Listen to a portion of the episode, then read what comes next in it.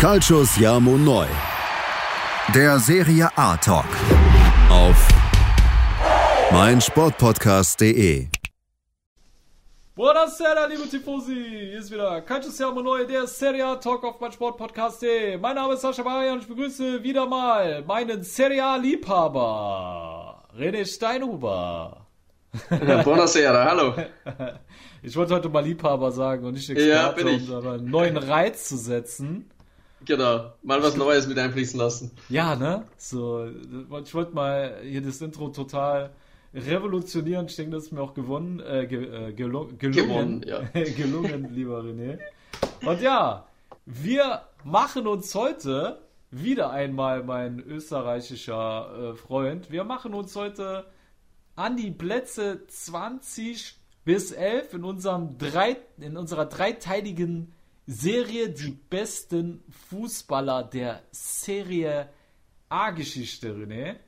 Und so ist es. Genau, bevor wir uns äh, an die Spieler und an die Protagonisten machen, wollen wir aber natürlich noch einem neuen Patreon unseren Dank aussprechen. Absolut. Und, und zwar hat sich Viktor D. Huber bereit erklärt, uns bei Patreon zu unterstützen. Bravo. Applaus Grazie. an Victor.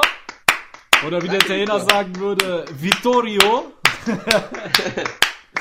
vielen mega, Dank. freut uns mega. Vielen, ja, vielen Dank. Genau, wissen wir sehr zu schätzen, äh, deine, deinen Beitrag und deine Wertschätzung.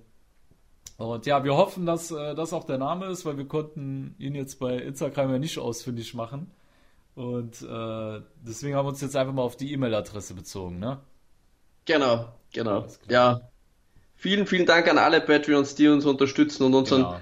Podcast auch äh, wertschätzen und sagen, ja, ich gebe eine kleine Spende und dafür hoffe ich, dass der Podcast am Leben bleibt und da war der Viktor D. Huber, hat sich da angesprochen gefühlt und mega cool. Vielen, vielen Dank auf jeden Fall. Genau, vielen Dank. Und wenn auch ihr, genauso wie Viktor und die anderen Patreons, unsere Arbeit zu schätzen wisst, Einfach die Patreon-App runterladen. Eine Anleitung gibt es auf unserem Instagram-Kanal. Das sind nur zwei, drei Klicks und wir sind dankbar für jeden Beitrag, egal wie hoch oder wie niedrig oder wie auch immer. Äh, ja. Wir wissen jeden Unterstützer sehr zu schätzen und ja, freuen uns dann jetzt den Podcast weiterzuführen.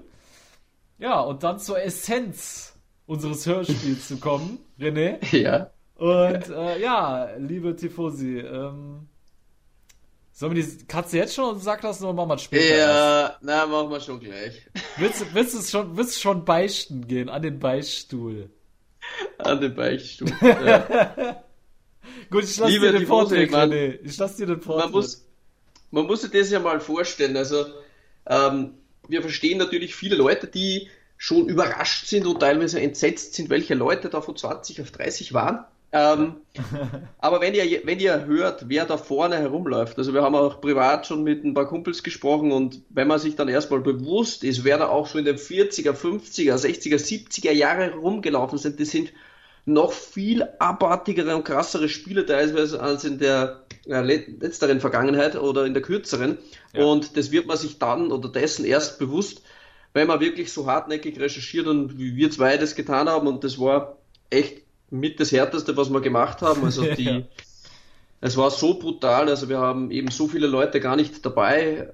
Das tut uns auch unendlich leid. Es müssten eigentlich die Top 100 sein, aber dann dauert das ganze ein Jahr wahrscheinlich die Serie. Ja. Ja. Ähm, denn dann können wir wieder mal eine Woche nicht und das war einfach zu viel. Wir haben uns jetzt auf 30 geeinigt, aber da kommt jetzt die Katze aus dem Sack.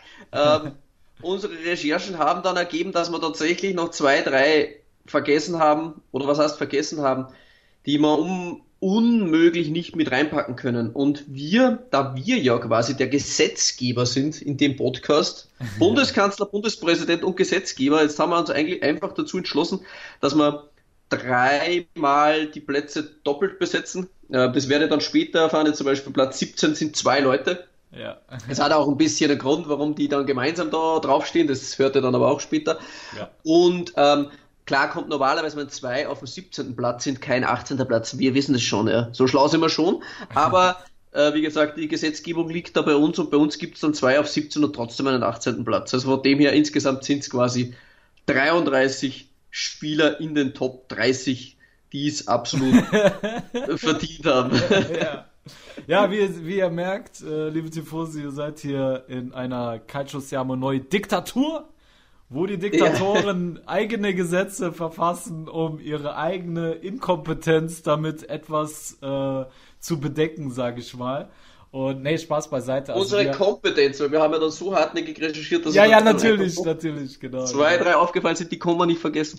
Ja, also es war ja eigentlich so, wir haben sie ja nicht wirklich vergessen. Wir haben eigentlich gedacht, sie wären dabei, bis wir gemerkt haben, sie waren doch nicht dabei und dann sind wir in Not geraten, weil wir eigentlich ja, dachten, genau. wir hätten es schon Sascha, ne? Sascha hatte eine Liste, ich hatte eine Liste und dann haben wir zusammengepackt und dann so, Alter, wo ist der? Steht der bei dir? Ja, genau. Nee, bei mir, bei mir schon, bei dir nicht? Oh je, meine. Genau, da haben wir genau. den wieder vergessen. Ja. Äh, der muss aber rein. Und ja, genau. so erging uns das Ganze dann. Ich muss euch das vorstellen, dass genau bei dieser, bei diesem Zusammenstellen der Listen zwei, drei Spieler dann in den Niagara-Fällen gelandet sind und äh, wir haben die jetzt da wieder rausgefischt und nochmal nachträglich eingefügt.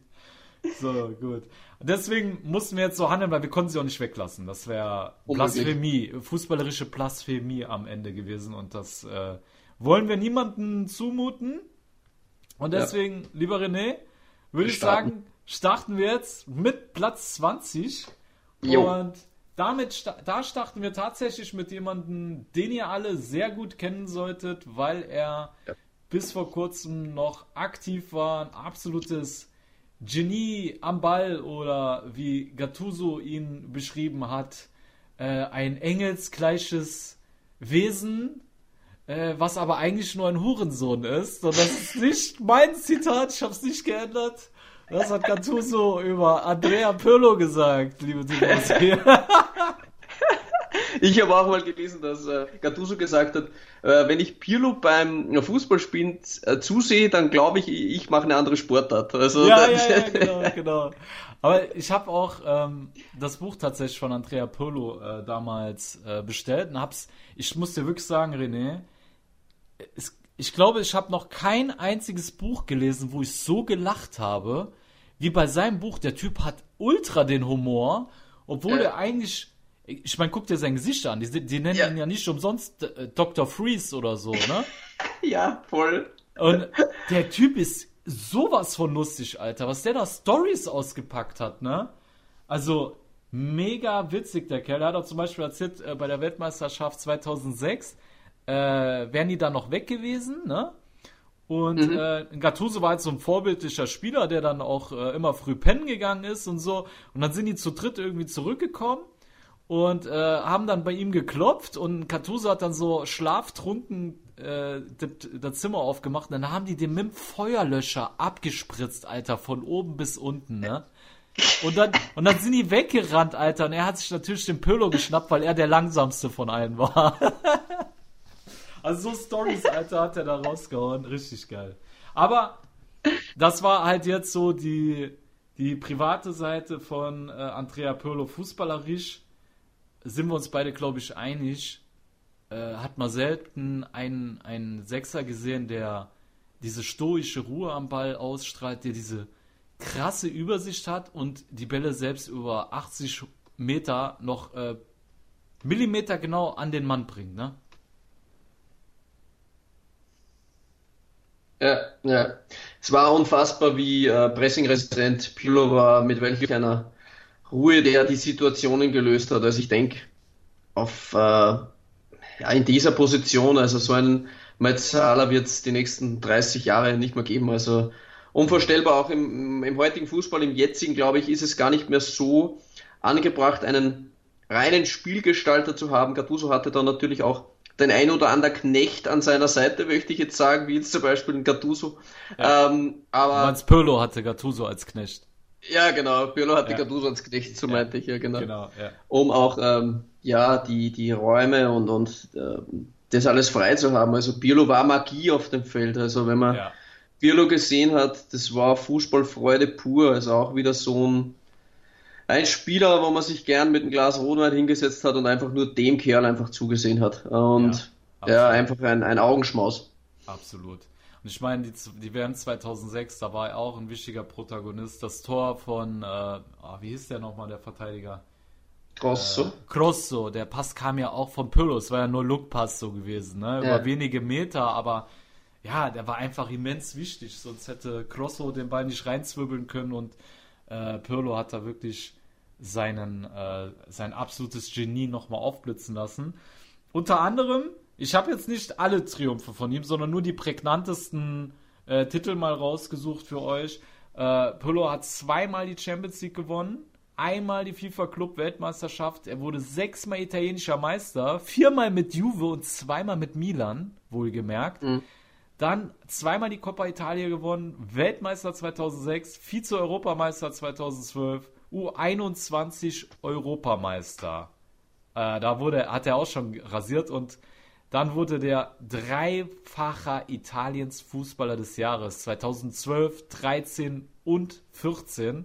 Wahnsinn. Äh, das sind krasse Werte. Er hat noch mehr gehabt, aber er war in All-Star-Teams drin 2006, WM 2006, Europameisterschaft 2012, UEFA Team of the Year 2012. Also Pirlo hat sehr viele ähm, Trophäen abgeräumt und ja, trotz alledem muss man sagen, in Zeiten von Messi und Ronaldo ist er halt nie Weltfußballer geworden, aber das ja. ja. Das haben nur wenige geschafft. Genau, genau. Diese Vormacht zu durchbrechen. Ja.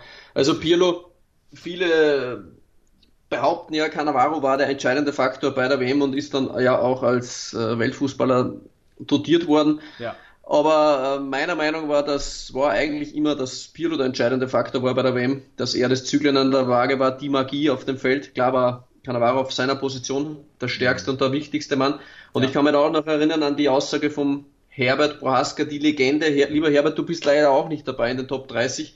Der beste österreichische Fußballer aller Zeiten mit ja. Hans Krankel, fairerweise muss man sagen. Ja. Aber der hat ja für Inter Mailand und für den AS rumgespielt und er hat auch gesagt, ja, dass für ihn Andrea Pirlo der ausschlaggebende Faktor war, warum Italien 2006 den WM-Titel geholt hat. So, ja. Vincenzo Gret und Pirlo ist beendet. Genau, so einfach geht's. Äh, die beiden Diktatoren müssen sich einem Hahn geschlagen geben, der uns hier diktiert, was abgeht. Ich krieg den Typ nicht mehr gestoppt. Ah, da. Oh, hey, ja, ja, ja, war wirklich äh, krass gewesen jetzt. Ja, auf jeden Fall, ne, liebe Tifosi, Pirlo, Platz 20. Äh, den kennt jetzt noch jeder von euch. Ähm, jetzt wird schon spannender. Ja, René, wir machen jetzt noch einen Spieler, dann machen wir schon wieder Pause. Ich glaube, Intro haben wir auch schon wieder fünf Minuten gelabert. Dann haben wir die 15. Ja, gell? Passt. Alles klar, gut. Ja, liebe Tifosi, also jetzt beim nächsten ähm, bin ich mal gespannt, wer den von euch kennt, weil den Kerl, den wir jetzt beschreiben, der hat wohl etwas früher gekickt, äh, wo die meisten von uns noch flüssig waren. Also ich war flüssig zu der Zeit, René äh, auch. Ja, auch, ja. Kann man so sagen, ne? Und so ja. Ich, ja, ich glaube, wir waren nicht mal flüssig. Ich glaube, wir waren ich noch gasförmig, oder? Ja, wir waren gasförmig, sagen wir es so. Und äh, ja, wir kommen zu einer Legende von US Kayari. Tatsächlich haben die auch eine Legende produziert. Und ja, ja wir sprechen hier von einem der damals weltbesten Stürmer, äh, die es gab. Und er hatte extrem hohes Ansehen, auch im Ausland gehabt, hat dafür gesorgt, dass die Großmächte Inter, Juve, Milan, Rom und wie sie alle hießen, in der Saison 1970 zuschauen mussten, wie ein kleiner Verein von Sardinien den Scudetto holte. Und wir sprechen hier, meine Damen und Herren, von Luigi Riva. René. Oh, grande Luigi Riva. Ja. Äh, was ein Spieler. Ja. Ähm, allein sein Spitzname ähm, Il Rombo di Tuono, Donnergrollen oder Donnerschlag. Also das ja. lässt, lässt schon ein bisschen was erahnen ja. äh, welche Stärken der Typ hatte. Ja. Also es gab tatsächlich auch ähm, Gerüchte, die Bälle zu der Zeit waren auch äh, noch ein bisschen härter bespannt, ja. dass er auch den ein oder anderen Ball mal explodieren ließ im Training. Also Tschüss. er hatte einen linken Fuß, äh, der was nicht durchschossen hat. Und ja, in, in Sardinien ist es tatsächlich so, dass der Typ eigentlich so eine Art religiöse, mythische Figur darstellt. Also das ist mhm. gar kein Mensch für die Sarden, sondern das ist einfach eine Gottheit. Ein äh, Luigi Riva, ja, der Messias. Ja. Er ist. Genau. aktuell auch Ehrenpräsident von Cagliari. Ja. Ein bisschen zu den Facts, er ist 75 Jahre. Er ist siebenmal Torschützenkönig geworden. davon äh, dreimal in der Serie A 76, 77, 68, 69, 69, 70. In der EM-Quali für Italien 66, 67 und auch in der Coppa 65, 69 und 73. Das heißt, der Typ hat einfach in den ja, in den 70er Jahren hat der Hund einfach alles weggeknallt, was nur ging. Er ist Europameister geworden mit Italien 1968, eben dein angesprochener Scudetto. Die haben gerade 50 Jahrfeier gehabt, genau, ja. bei Cagliari. Das war vorige Woche, ja, ja genau. Ja. Und war dreimal WM-Teilnehmer, 66, 70 und 74 und hat es für Cagliari geschafft, in 360 Spielen 200 Tore zu erzielen und hat für Italien eine unfassbare Torquote. Und zwar hat der Typ in 42 Spielen 35 Tore gemacht. Ja, Jedes Spiel ein Wahnsinn. Treffer. Ja, Wahnsinn. Also das ist der absolute Wahnsinn. Also ja, ja. Der war halt auch, er war halt so vom Stürmertyp jemand, der immer den direkten Weg zum Tor gesucht hat. Ne? Soll sehr athletisch und kraftvoll äh, gewesen sein. Und wie du eben schon gesagt hast, wenn du den Spitznamen der Donnerschlag hast, dann äh, können sich auch alle ableiten, dass er einfach eine richtig heftige linke Klebe hatte, äh, wie du selber sagst, wo Bälle schon zum Zerplatzen gekommen sind. Also der war auf jeden Fall, liebe Tifosi, ein, ein Stürmer, wonach sich die, die ganzen Protagonisten der Serie A und des Weltfu Weltfußballs die Finger geleckt haben. Und warum er in, in äh, oder auf Sardinien ein Messias oder als Messias gefeiert wird, ist halt, dass er all diesen lukrativen Angeboten, äh, dass er sie abgelehnt hat und dann noch dazu einen Fünfjahresvertrag äh, bei, bei den Sarden unterschrieb. Also der hat um fünf Jahre verlängert zu der Zeit, wo ihn alle haben wollten. Und äh. für, für die Leute damals, ihr müsst euch das so vorstellen, im Norden, da war das war der reiche Norden, Industrie war alles da und der Süden, der war arm, das ist ja heute noch so. Äh, und Sardinien für die Leute war es eine Genugtuung, als die Meister geworden sind gegenüber dem reichen Norden. Ne? Und das dann jemand, der eigentlich aus der Lombardei stammte, ne? weil Riva mhm. war ja eigentlich ein geborener, ähm, in, in der Lombardei geboren und äh, ja, bekennt Ein geborener Interisti ist er eigentlich. Ja, ja, ja, ja da gibt es auch noch eine lustige Geschichte. Kennst du die Geschichte? Hast du die? Ich weiß nicht, welche Geschichte das jetzt kommt, aber ich habe noch einige Facts zu Riva, darum lasse ich dich mal bezüglich Inter. Inter wollte ihn haben in der dritten Liga. Also nee, es war so, er wollte zu Inter und man hatte sich genau. schon mit dem Drittligisten geeinigt und dann war er ja zum äh, Vorstellungstraining da und dann hat ihn ja der Trainer äh, Helen, wie hieß der noch, Helenio Herrera? Helenio genau. Herrera, genau, so hieß er, ja, hat ihn ausgemustert und dann ist er erst zu Cagliari gegangen, ne? Naja. Also Inter hat sich ja. da böse ins eigene äh, Fleisch geschnitten und, und dann war es aber so, dass sie dann später nochmal es probiert haben. Genau. Ne? Und dann kam ja die Geschäft, äh, Geschäft äh, diese Sache mit dem Ölmilliardär, Angelo Moratti, der dann eine äh, Raffinerie, Raffinerie auf Sardinien hatte und Schiss hatte, wenn er denen jetzt den äh, Riva wegklaut, dass sie da Meut, die Meuterei betreiben. Ne? Also ja, er hat auch dann. Ja ähm, ich erkläre das dann später nochmal. Er hat auch dann später nochmal Angebote gekriegt, trotzdem von Inter Mailand. Und da ja. hat er dann in dem Interview gesagt, aber er geht trotzdem nicht zu seinem Jugendverein, für den er immer gefiedert hat, denn er war Interist in seiner Jugend. Ähm, ja. Denn für die Saden ist der Fußball einfach alles. Und das ist im Norden nicht so. Zumindest Ach, hat er das krass. so gesagt. Ah, okay, und cool. somit hat er dann seine, so kam das dann zur vollkommenen Liebe quasi. Geil. Ja, also es war, Riva hatte eine Oh je Mine. Ey, was ist Riva, mit Vincenzo, ey? Das ist ja. viel zu schnell. Riva, ja. ähm, Riva war einfach so krass und den kennen auch so viele Leute nicht, da müssen wir noch zwei, drei Minuten Zeit geben. Ähm, ein bisschen zu seiner Historie. Also Riva hat eine sehr, sehr schwere Kindheit. Äh, sein Vater ist sehr früh gestorben. Ähm, seine Mutter ist auch sehr früh gestorben. Er lebte mit seiner Schwester im Heim. Mhm. Und der Zufluchtsort von ihm war halt ähm, der Fußballplatz.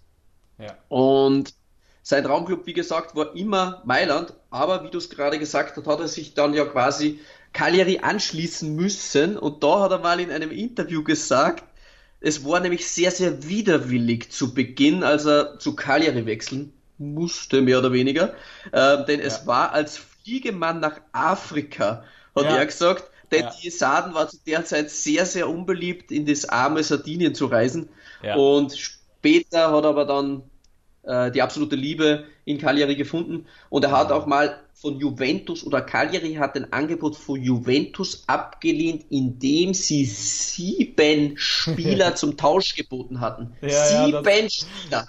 Das ist geil, Und dann die halbe sagt er, Mannschaft ich für bin ja einen. kein Tauschobjekt. Ja, genau, Ja. ich bin ja kein Tauschobjekt. Das hat er auch abgelehnt. Also Luigi. Riva, einer der größten, die jemals in der Serie A gespielt haben. Und ich freue mich ganz besonders, dass wir jetzt mal auch einen Spieler dabei hatten, der bei einem kleineren Verein gespielt hatte. Ja, und ich weiß nicht, wie es dir ging, äh, René, aber ich habe mich verliebt beim äh, Recherchieren in Luigi. Riva und äh, habe mir gedacht, ich würde mir wünschen, dass äh, würden wir heute äh, öfters haben, dass sich jemand so zu einem Verein bekennt, obwohl er nicht mal so aus der Gegend ist. Ne?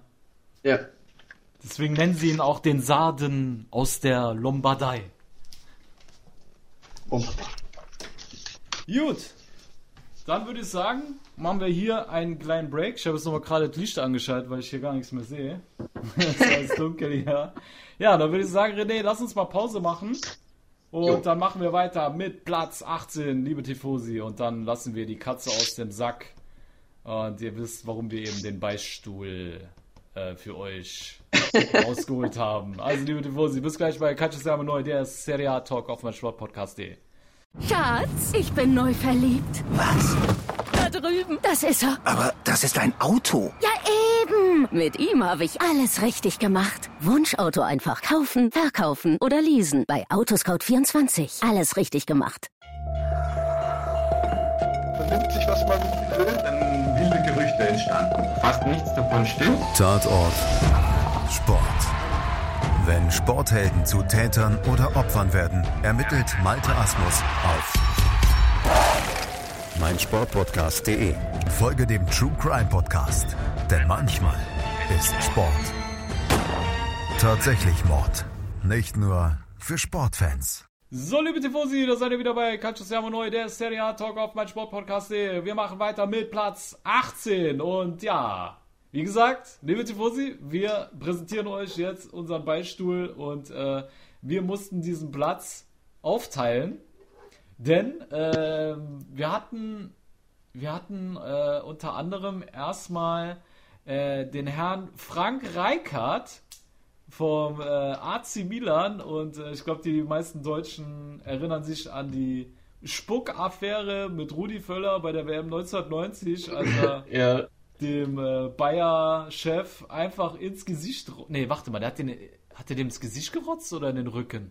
Nee, der hat den zweimal sogar angerotzt. ne? ja, ja, zweimal, ja, als er dann ra na, es war so, äh, Völler und er bekamen rot, obwohl Reikert Völler angespuckt hat. Also das war ja an sich schon mal geil, dass Ja, Völler auch run- runtergehen musste und Ja. dann als Belohnung bekam Völler dann nochmal die Rotzglocke umgehängt dann im, im, im Kabinengang scheinbar dann. Also da hat ihm dann Reikert nochmal angespuckt. Das war der Beginn oder der prägende Moment, habe ich gelesen, für die Niederlände, niederländische deutsche Rivalität. Ja? Ah, Seit echt? ist es so richtig krank, ja? Scheinbar ist es die Geburtsstunde. Du. Grande Reikert können wir das zu verdanken, dass, Also dass hat- die, die niederländisch-deutsche Rivalität besteht. Also hat der Speichel von Frank Reichardt eine neue Epoche eingeleitet zwischen den Deutschen. Sozusagen, den ja genau. Ja, genau. Tschüss. Ja, man, das ist auch eine äh, Auszeichnung für ihn. und äh, ja, wir haben äh, diesen Platz aber aufteilen müssen, weil René und ich gemerkt haben, dass wir einfach mal Chut Chullet vergessen haben. Wahnsinn. Ja. Und Es war so klein geschrieben, man muss auch sagen, Saschas Liste war sehr klein geschrieben und es äh, hat irgendwie so ausgesehen wie nur ein, wie so ein Häkchen. Und ich war da, Ja. okay, was ist das? Ja, ich hatte den da schon dazwischen gequetscht. Ne? Sah aus wie Gülle. Wahrscheinlich Ja, stand da genau. Gülle so. Ne? Was will der jetzt mit Gülle? Keine Ahnung.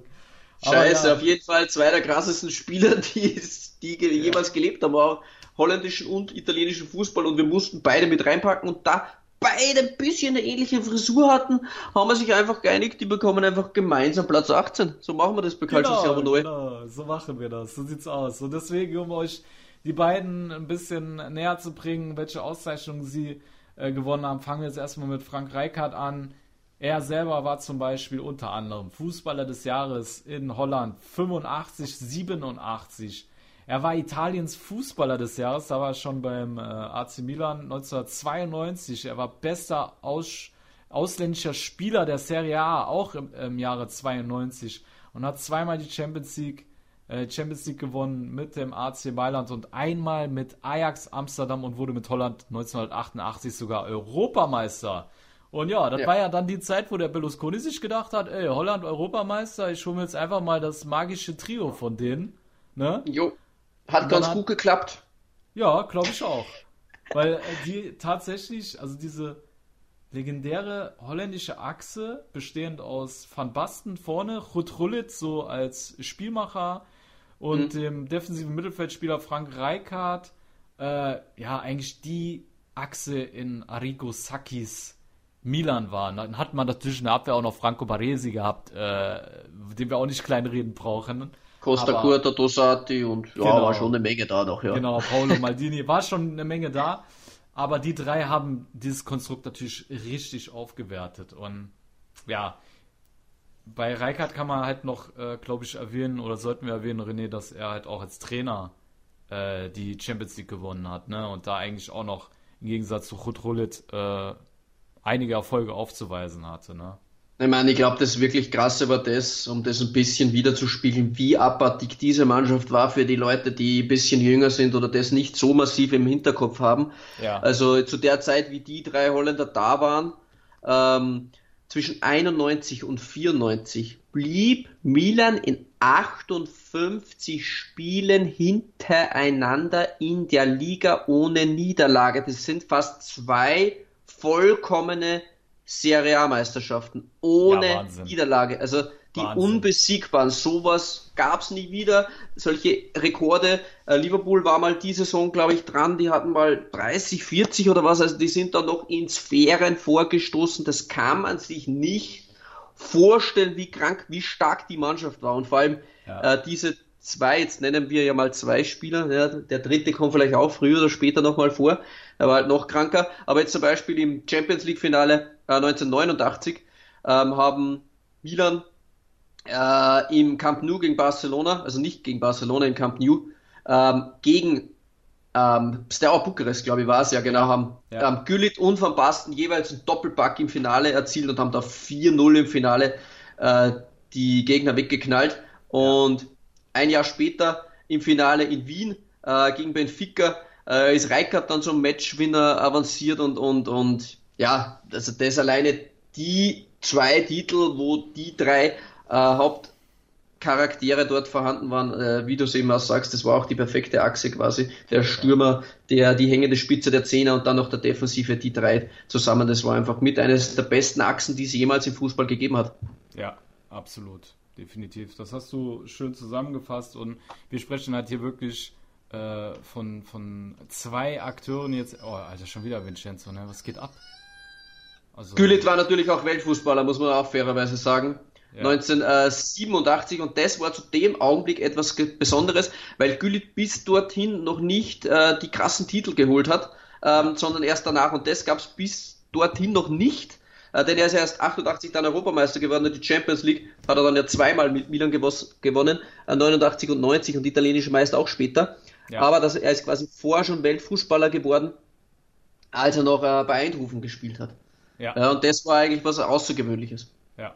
Ja, George Best zum Beispiel, ist ja eine englische Legende, hat ja zum Beispiel äh, Gullit äh, mit äh, Spielern wie Pelé, Beckenbauer und Johann Cruyff ver äh, verglichen. Und Ja. äh, das ist, denke ich mal, schon eine riesen Auszeichnung, wenn du von so einer englischen Legende mit solchen anderen äh, legendären, legendären Spielern verglichen wirst. Und ja, wenn man sich die Spielweise des äh, Holländers auch anschaut, die haben den ja die schwarze Tulpe genannt, ne, aufgrund seiner, seiner Haarfrisur.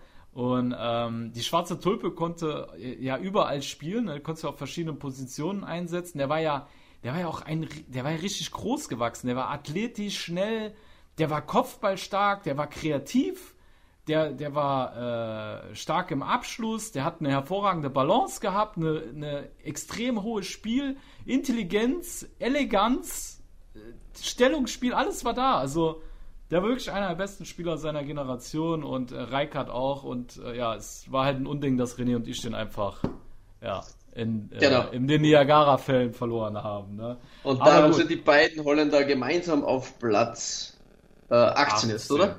Ja, 18, genau. Ja, genau. Gut. Dann machen wir die 18 zu. Und dann würde ich sagen, René, kommen wir zu Platz 17.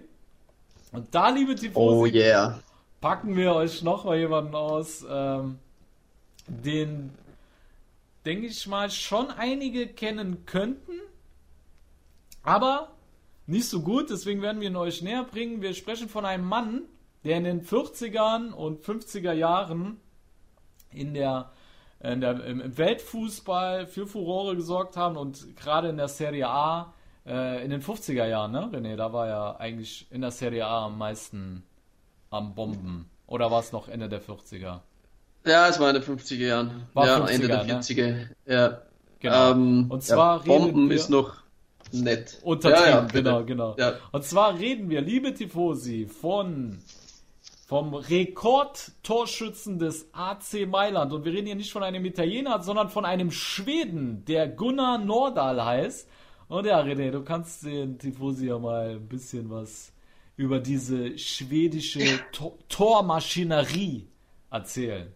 Anders kann man es ja Also nicht wir hatten bezeichnen. jetzt, nein, man kann es nicht anders bezeichnen. Also äh, wir hatten jetzt schon Spieler, die mal einmal Torschützenkönig der Serie A geworden sind, mal zweimal hat man welche dabei. Ich glaube, das war so bislang, wo wir jemanden mit dreimal hatten, bin ich mir nicht mal sicher. Ich glaube nicht. Also da war wirklich, aber Riva, äh, Riva, Riva war dreimal. Ja, Riva, okay, genau, Riva war dreimal. Also das war darum auch das Ranking, ja. Ja. Also das äh, hat schon ein bisschen Hintergedanken. Ja. Gunnar Nordal allerdings, mit dem Herrn ist absolut nicht zu spaßen.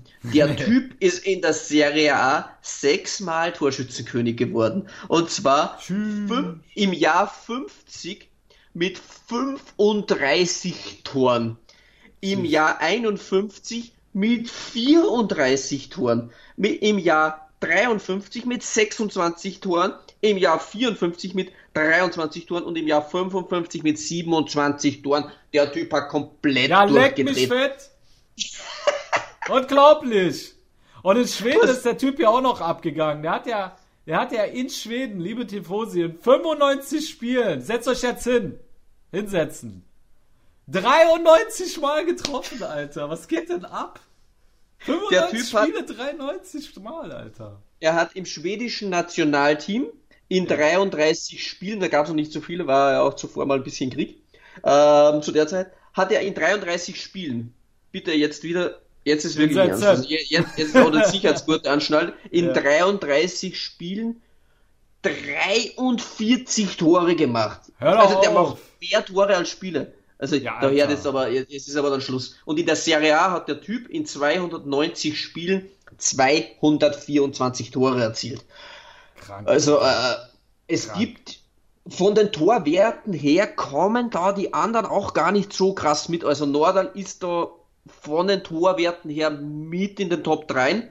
Mhm. Ähm, aber er hat halt nicht ganz so viele Spiele gemacht und ja, also verstehe es auch, wenn es einige fordern.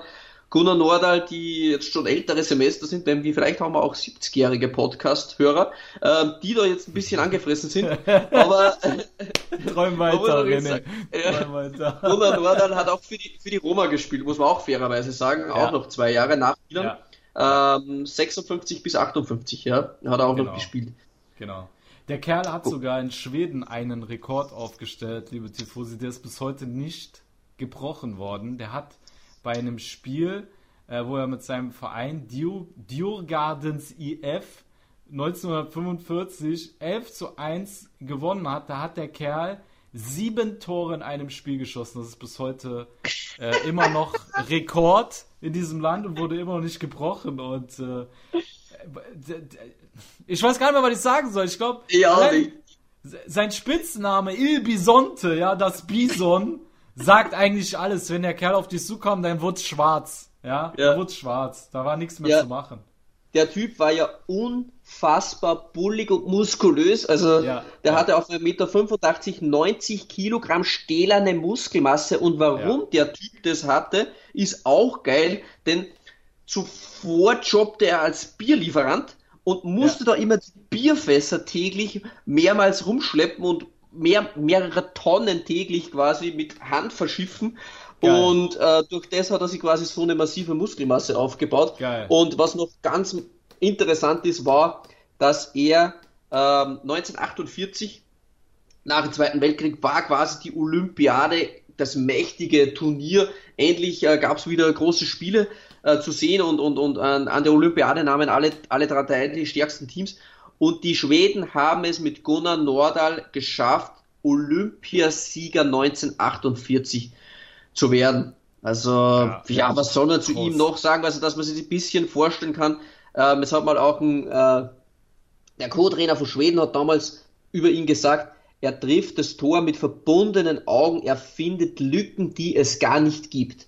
Also ja. der war einfach noch so bullig, so stark, hat einen Strahl gehabt wie ein Pferd und ja ja, er muss körperlich so unfassbar stark gewesen sein, aber auch noch so ein fairer Sport, Sportsmann, denn ich habe eine geile Aussage gefunden oder eine geile ähm, Sequenz, was Gunnar Nordal quasi ausgezeichnet hat. Und zwar ja. war es ein Spiel gegen Juventus Turin, in dem ein Gegenspieler von Juve an seiner Mächtigkeit zerbrach und, ne und, neben ihm zu Boden ging. Gunnar Nordal lief alleine aufs Tor ja. und brach den Sprint ab lief ohne Ball zurück, knallte den Ball ins Aus und kümmerte sich um, um den äh, Rivalen von Juventus und machte sich um äh, die medizinische Versorgung von ihm Gedanken. Ja, also ja, es ist kein Witz.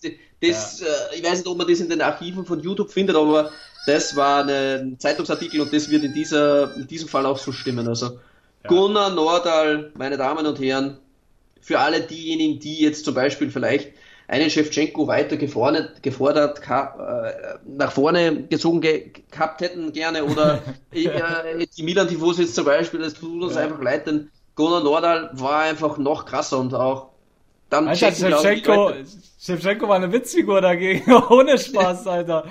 Die kannst du gar nicht vergleichen. Der Typ war einfach von einem anderen Stern. Ich, ja. Also, wir schließen das jetzt auch ab, weil Vincenzo schon wieder gekräht hat. Ja. Äh, ich habe nur ein Bild gesehen, damit die Tifosi sich das vorstellen können. Die, die Mailänder haben ja noch die zwei Schweden aus der Nationalmannschaft geholt. Also, die hießen ja, dieses Trio hieß ja Krenoli, ne? Ähm, mhm ich weiß jetzt immer, wie die anderen, wie die anderen beiden hießen. Ich glaube, Kren. Der eine hieß Kren, der andere. Ah, ich, Liedholm? Kann das sein? Nordal, ich habe es auch gelesen Liedholm. gehabt, aber auf, auf jeden Fall. Auf jeden Fall hast du die drei gesehen, wo die vorgestellt worden sind und dann äh, stand der äh, äh, Il Bisonte im, in der Mitte von den beiden. Ich habe nur die Beine verglichen. Ja. Und die anderen beiden hatten schon muskulöse Beine auch, aber im Gegensatz zu ihm sahen die aus, als hätten die Zahnstocherbeinchen. Ne? Also, da hast du erst gesehen, was für ein Kraftpaket der Kerl ist. Und äh, der hat ja in Mailand, glaube ich, auch noch als Feuerwehrmann gearbeitet. Ich glaube, das sollte seiner physischen Verfassung äh, auch gut getan haben, ne? Weil da musst du auch. Bierlieferant und. Bierlieferant und Feuerwehrmann, das sagt, glaube ich, schon alles, Alter. Die müssen auch hart arbeiten. alles klar. Geil. Ähm, dann würde ich sagen, machen wir. Sollen wir noch einen machen oder sollen wir eine Pause machen? Hm, schau gerade, wen haben wir da? Boah, machen wir noch einen. Wir haben heute so viele Spieler. Ja, Oder na, mach Pause. Mach Pause. Nee, wir haben die Vorgabe. Wir haben sicher schon wieder rum. Aber die Sache ist, äh, ich habe gesehen, äh, aus technischen Gründen werden die Kapitel dann nicht angezeigt, wenn wir mehr wie drei Pausen machen. Ah, okay. Ja, scheiß drauf, komm, wir machen noch einen. Und dann ist J. Ja. Alles klar. Liebe Tifosi, wir machen doch weiter und noch keine Werbung. Und zwar wollen wir euch noch Platz 16 präsentieren, bevor wir in die Pause gehen. Und dieser Mann ist ein kein Feldspieler, sondern ein Torhüter, zu dem wir jetzt kommen. Ja. Und ja, ein Tormann, der 1982 mit Italien Fußball-Weltmeister wurde. Und wir sprechen hier von niemand anderem als Dino Nazionale Zoff. Und ich glaube, ja. den könnten einige Tifosi ja noch kennen, da er bei der Europameisterschaft 2000 die italienische Nationalmannschaft gecoacht hatte, ne? Könnten die ein oder anderen kennen, aber der, der Name Dino Zoff sollte doch jeden Tifosi etwas sagen, würde ich jetzt mal sagen. Also Ja, eine ne? Legende. Ja. Ja, Dino. Zoff ist auch mit 40 Jahren der älteste Spieler, der jemals Weltmeister geworden ist. Auch ein netter, ja. netter Fact. Und Im Alter von auch- 40 Jahren, liebe Tifosi, ist der Genau. Kerl Weltmeister geworden mit 40. Also ich glaube, wo die meisten schon seit gesehen. vier Ne? Jahren wieder, keine Ahnung, ein Weingut Genau. betreiben, zum Beispiel wie Ja, Andrea ja. Pirlo. Äh, da ist. Dino Zoff einfach nochmal Weltmeister geworden. Ja. So Geil war auch in der aus. Kindheit, war der noch relativ klein und schmächtig. Also man hat Dino Ja. Zoff gar nicht erwartet, dass er so eine Karriere hat. Ich habe gelesen, er war mit 14 Jahren nur 1,60 Meter groß und sehr, Mhm. sehr schmächtig. Also man hat ihn dann schon adjustiert, das wird nichts mehr mit der Fußballkarriere. Da sich dann die ein oder, ein oder anderen dann getäuscht und der ist eigentlich Ja, zum einen allem, vor allem, Diggi, äh, weil wir ja eben schon bei Gigi Riva drüber geredet haben, war ja auch unter diesen Vereinen äh, Inter wieder, die äh, ihn auch wieder nach Hause geschickt haben, genau wie Riva. Und äh, ich weiß nicht, ob das dieser Interfluch ist, wenn die irgendjemand wegschicken, dass er dann nochmal ganz groß rauskommt. Auf einmal ist Pirlo, war. Pirlo haben sie auch weggeschickt. Ne? Ah ja, Pirlo haben sie auch weggeschickt. Was ist los mit Inter, ey? Ganz schön ignorant da. Ne? Aber um, um die äh, Interisti zu beruhigen, Udinese, Calcio hat ihn auch weggeschickt wegen zu geringer Körpergröße und ja, dann äh, fing Zoff ja erstmal bescheiden an und äh, hat dann im, im, im Club seines Heimatdorfes äh, hart an sich gearbeitet und wurde dann schließlich als 19-Jähriger, äh, da war es 1961, im Jahr 1961, im Alter von 19, wurde dann schließlich doch von Udinese nochmal verpflichtet und dann hat er seine Karriere nochmal richtig aufgenommen, ne? Ja. Und ja, spielte dann unter anderem fünf Jahre für den SSC Neapel. Dann wurde er im Alter von 30 Jahren, wurde er dann von den Neapolitanern aus finan finanzieller Not an Juve verkauft. Und dort gewann er dann einfach mal in elf Jahren sechsmal den Scudetto und zweimal die Coppa Italia. Äh, international den UEFA Cup und zweimal stand er mit der alten Dame im Finale des Europapokals der Landesmeister, also die heutige Champions League. Ja. Äh, ja, nur wie gesagt, wir wissen ja, die Bianconeri haben es nicht so äh, mit, mit diesem Pokal und leider gingen die beiden Spiele verloren. Das war einmal gegen den HSV, ich glaube, da haben die 1-0 verloren. Gegen Ajax weiß ich gar nicht mehr, wie die verloren hatten. Nee, weiß ich jetzt nicht Boah. mehr das Ergebnis. Weißt du auch nochmal, ne? Weiß ich jetzt auch nicht. Na, aber Nee, ich, es- kommt, es kommt nachher noch ein Spieler, der hat das Ding auch mal in die Höhe gestimmt. Ja? Also nur um die Juventini zu besänftigen. Genau, genau, es kommt noch jemand, auf jeden Fall. Aber um auf äh, Dinos äh, Leistung international nochmal zurückzukommen, er war sehr, sehr wichtig. Das hat mein Cousin mir auch nochmal erzählt, ich hab, weil der ist ein bisschen älter und ich habe mit ihm über Dino Zoff geredet und hat er auch zu mir gesagt, Alter, dass Italien 82 Weltmeister wurde, äh, war auch ein Riesenanteil von Dino Zoff und da hat er von diesem äh, Spiel gegen Brasilien geredet. Das hat Italien ja 3-2 gewonnen. Ne? Ja. Und die Brasilianer hatten eine Übermannschaft damals. Also, obwohl die so früh ausgeschieden sind gegen Italien, waren die eigentlich der Favorit auf den Titel. Und Alter, die hatten da Leute da drin. Äh, der Sokrates äh, und, und wie sie alle hießen. Ähm, ah, wie, mir fällt der Name nicht ein, aber später werdet ihr noch mehr zu dieser Mannschaft erfahren. Die waren auf jeden Fall eine Über Übermannschaft gewesen und die hatten dann kurz vor Schluss, ich glaube, das war der letzte Angriff, eine Kopfballchance, Alter, aus, aus vier oder fünf Metern. Der Ball war so hart geköpft und der Zoff hat mit in einem Alter von 40 wie eine Katze den noch bekommen, kurz vor der Linie. Und die Brasilianer haben schon versucht zu jubeln, weil sie dachten, das Ding wäre drin, aber der hat den dann in letzter Sekunde nochmal rausgekippt und ja, hat den riesen Anteil daran, dass die Italiener 82 da den Titel geholt haben und äh, ja, Ja, auch Zico war auch noch, gefeiert. ne? Zico! Zico, genau. Ja, den hast du. Alter, das war eine Übermannschaft damals. Ich habe mir dann ähm, die Spiele angeschaut. Bei YouTube kannst du die Spiele anschauen. Alter, wie die das, wie die das 1 zu 1 gegen Italien gemacht haben, wie das rausgespielt war. Alter, die Italiener, die hatten richtig gute Abwehrspieler, aber die standen da wie Hütchen, Digga. Ohne Spaß. Ja. Die Brasilianer haben Der ein Brasilianer Tempo war zu der Zeit nicht zu schätzen. Nee. Ganz und gar nicht, Alter. Also das war wirklich krass und die Italiener waren ja auch gar kein Favorit auf diesen Titel. Die sind ja mit Ach und Krach aus der Vorrunde rausgekommen, mit drei Unentschieden, ne? Das muss man sich Geil. mal vorstellen, ja, ja. Auf jeden Fall um auf Dino Zoff zurückzukommen, wurde er dann Weltmeister 82, Europameister 1968, das war dann Anfang seiner Karriere, Vize-Weltmeister 1970 und WM-Vierter 1978. Ja, und als Trainer wurde er Vize-Europameister 2000 und äh, mit Juve äh, gewann er den UEFA-Pokal und die Coppa Italia als Trainer. Also er hat sowohl als Trainer als auch als äh, Spieler einiges drauf gehabt und äh, man hat ihn immer als Perfektionist und als harten Arbeiter bezeichnet, ähm, der sehr verbissen trainierte, um seine Ziele zu erreichen ähm, und trotz alledem stets ruhig und ausgeglichen war. Und er wusste sich immer zu motivieren und trotz seines Alters immer neue Ziele zu setzen. Und ähm, ja, man sagt, der ist ja heute, ich weiß jetzt nicht genau, wie alt er schon ist, ähm, aber der muss schon über die 77 mittlerweile sein, ne? Ja, ich, ich denke schon, ja, ja. Die, die sagen, der wäre wenn, er, wenn, er, wenn, er, wenn, wenn, er zwei, zwei, wenn er 82, 40 war, dann darfst du jetzt rechnen. Oh Gott, Alter. Er ist 78 auf jeden Fall. 78, ich ja. mal weg. Genau. Bevor danke. dich jetzt blamiert. Er hat mich Ich gerettet. schütze dich, ja. Fratello. Ich Ja, ja, dich. danke. Du bist ein wahrer Bruder, Fratello. Und auf jeden Fall äh, soll er, also berichten halt Freunde, dass er in seinem hohen Alter immer noch jeden Tag trainiert und äh, an sich feilt und ein absoluter, äh, absolutes Vorbild selbst im hohen Alter noch ist, ne?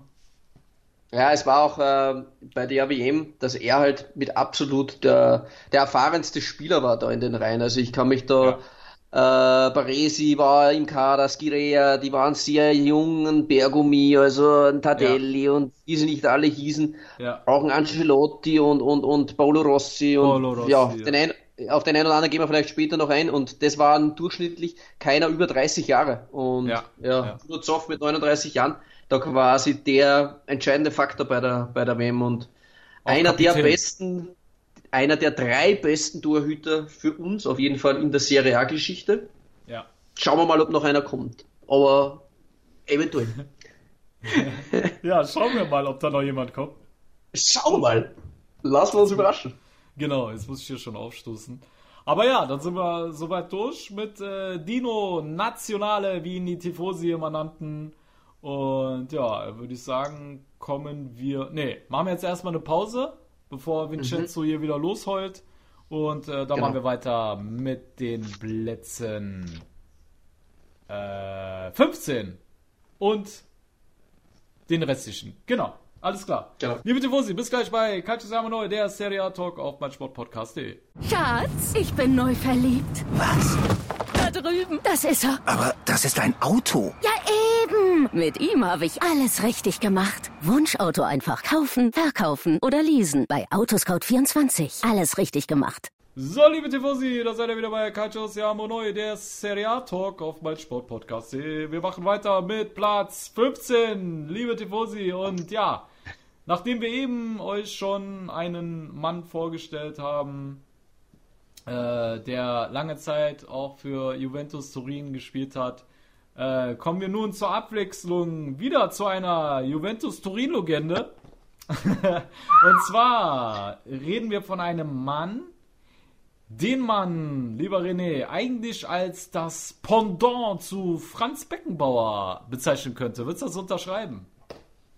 Das würde ich so unterschreiben. Also die internationalen Medien und Zeitungen sind sich eigentlich sicher, dass der Herr äh, Gaetano Scirea, äh, Ja. der beste Libero zusammen mit Franz Beckenbauer und äh, Franco Baresi war, die jemals gegeben hat. Also, also diese drei haben den Fußball oder diese Position revolutioniert. Ja. Und Gaetano Scirea war ein unfassbarer Verteidiger, ein unfassbarer Abwehrchef, ist leider viel, viel zu früh gestorben. Äh, Ja. Scirea im, im Jahr von sechs, mit 36 Jahren ist er gestorben.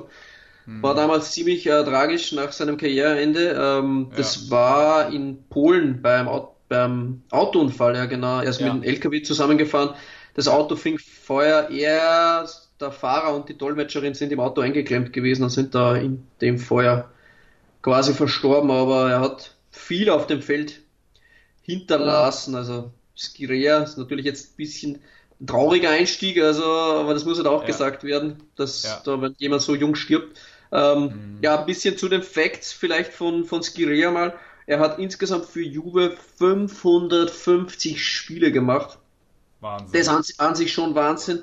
79 Spiele für Italien, ist Weltmeister 1982 geworden und jetzt kommt's auch Champions League Sieger mit Juve, ja. Hey! 84, 85, ja. Ja, also er hat ja. unglaubliche, unglaubliche äh, Titelsammlungen, äh, Ja. siebenmal Scudetto von 75 bis 86, zweimal die Copa, einmal du im UEFA Cup Sieger, einmal Europa Cup der Pokalsieger, äh, Ja. 84 und UEFA Super Cup Sieger.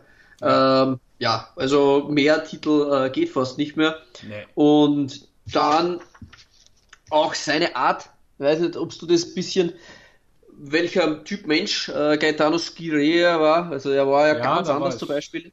Ja, Also da weißt haben du, ja okay. einige Prominente auch was zu gesagt.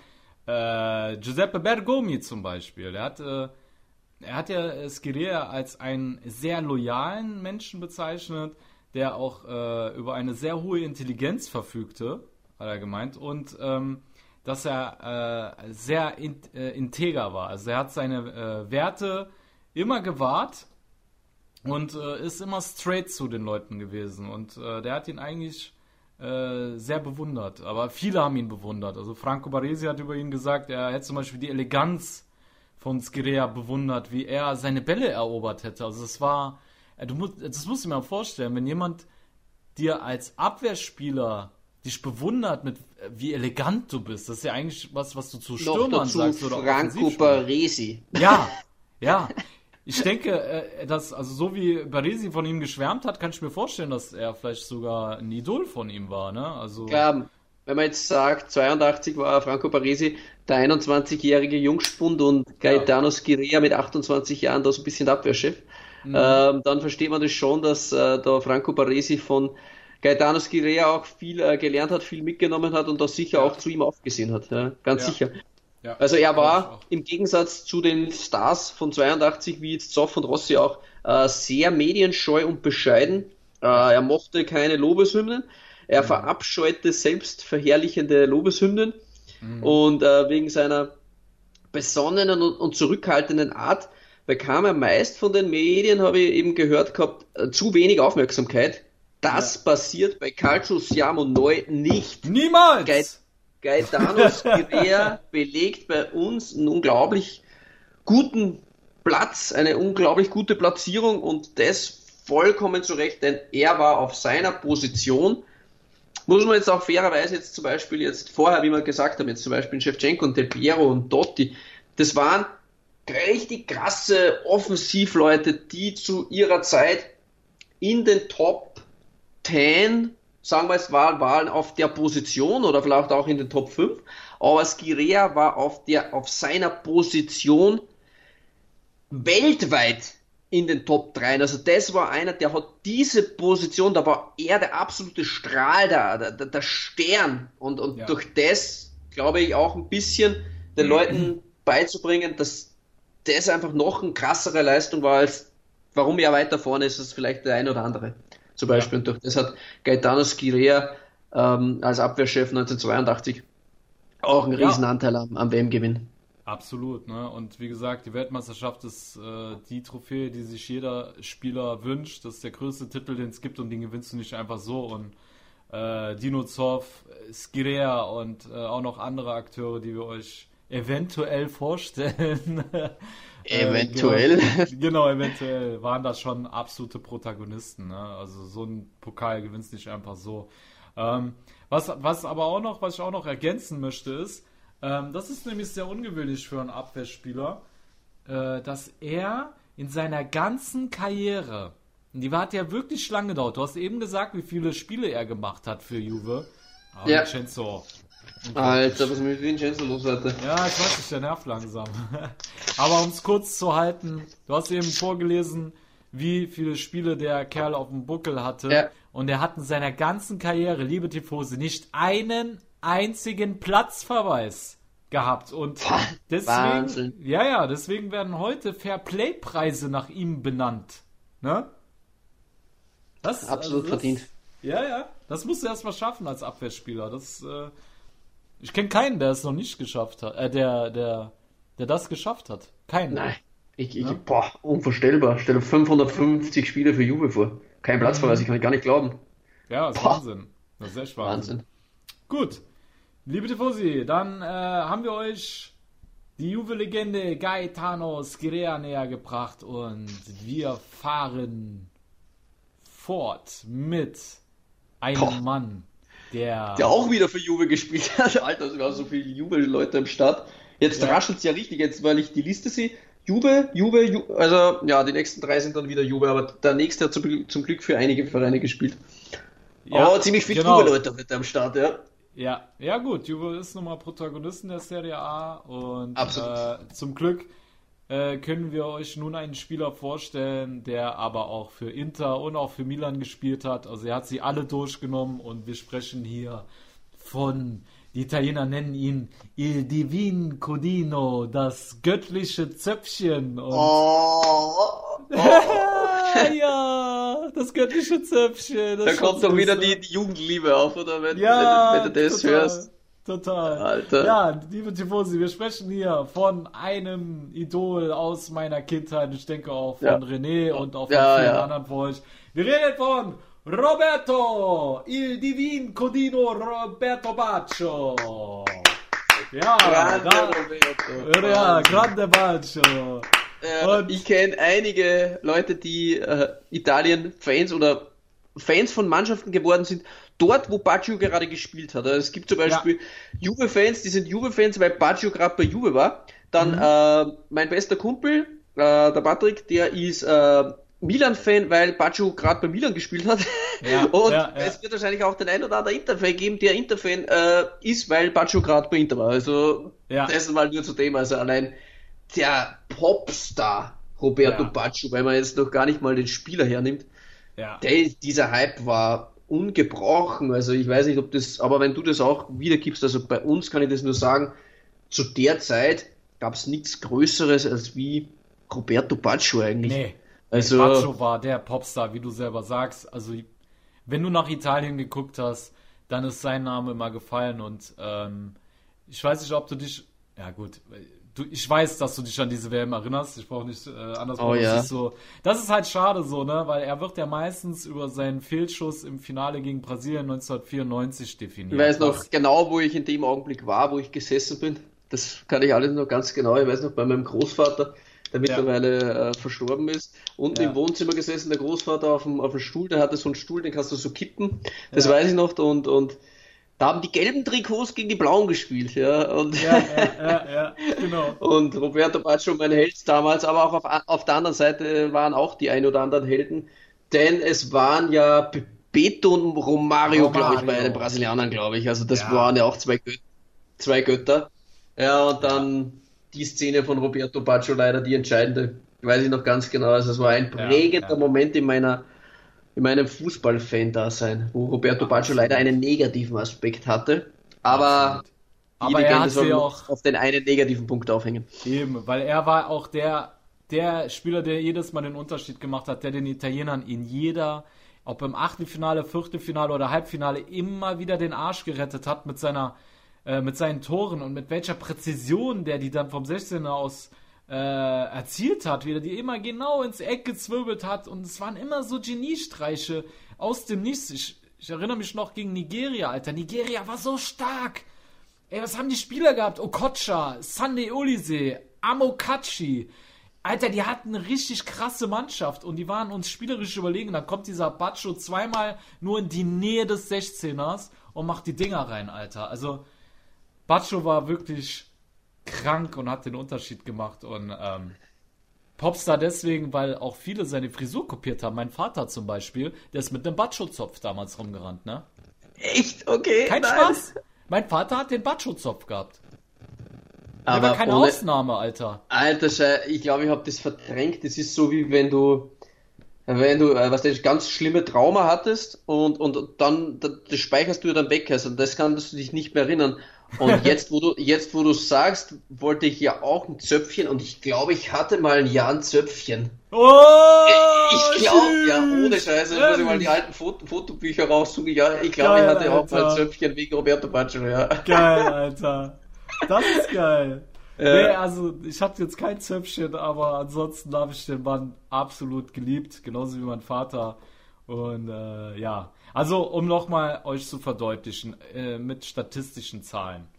Dieser Roberto Baggio hat für Juve, ja, setzt euch bitte nochmal hin, für Juve traf er in 200 Spielen 112 Mal und bereitete 12 Tore vor. Das heißt, der hat 124 Scorerpunkte in 200 Spielen gesammelt und er war keine reine Spitze.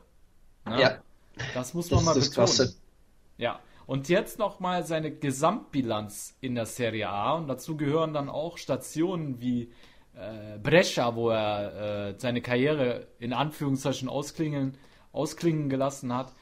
Er hat in 604 Serie A Spielen 278 Tore erzielt und 24 Scorerpunkte. Das heißt, äh, 24 Vorlagen. Das heißt, er hatte 302 Scorerpunkte in 604 Spielen. Das heißt, jedes Wahnsinn. zweite Spiel kam irgendwas von dem Kerl.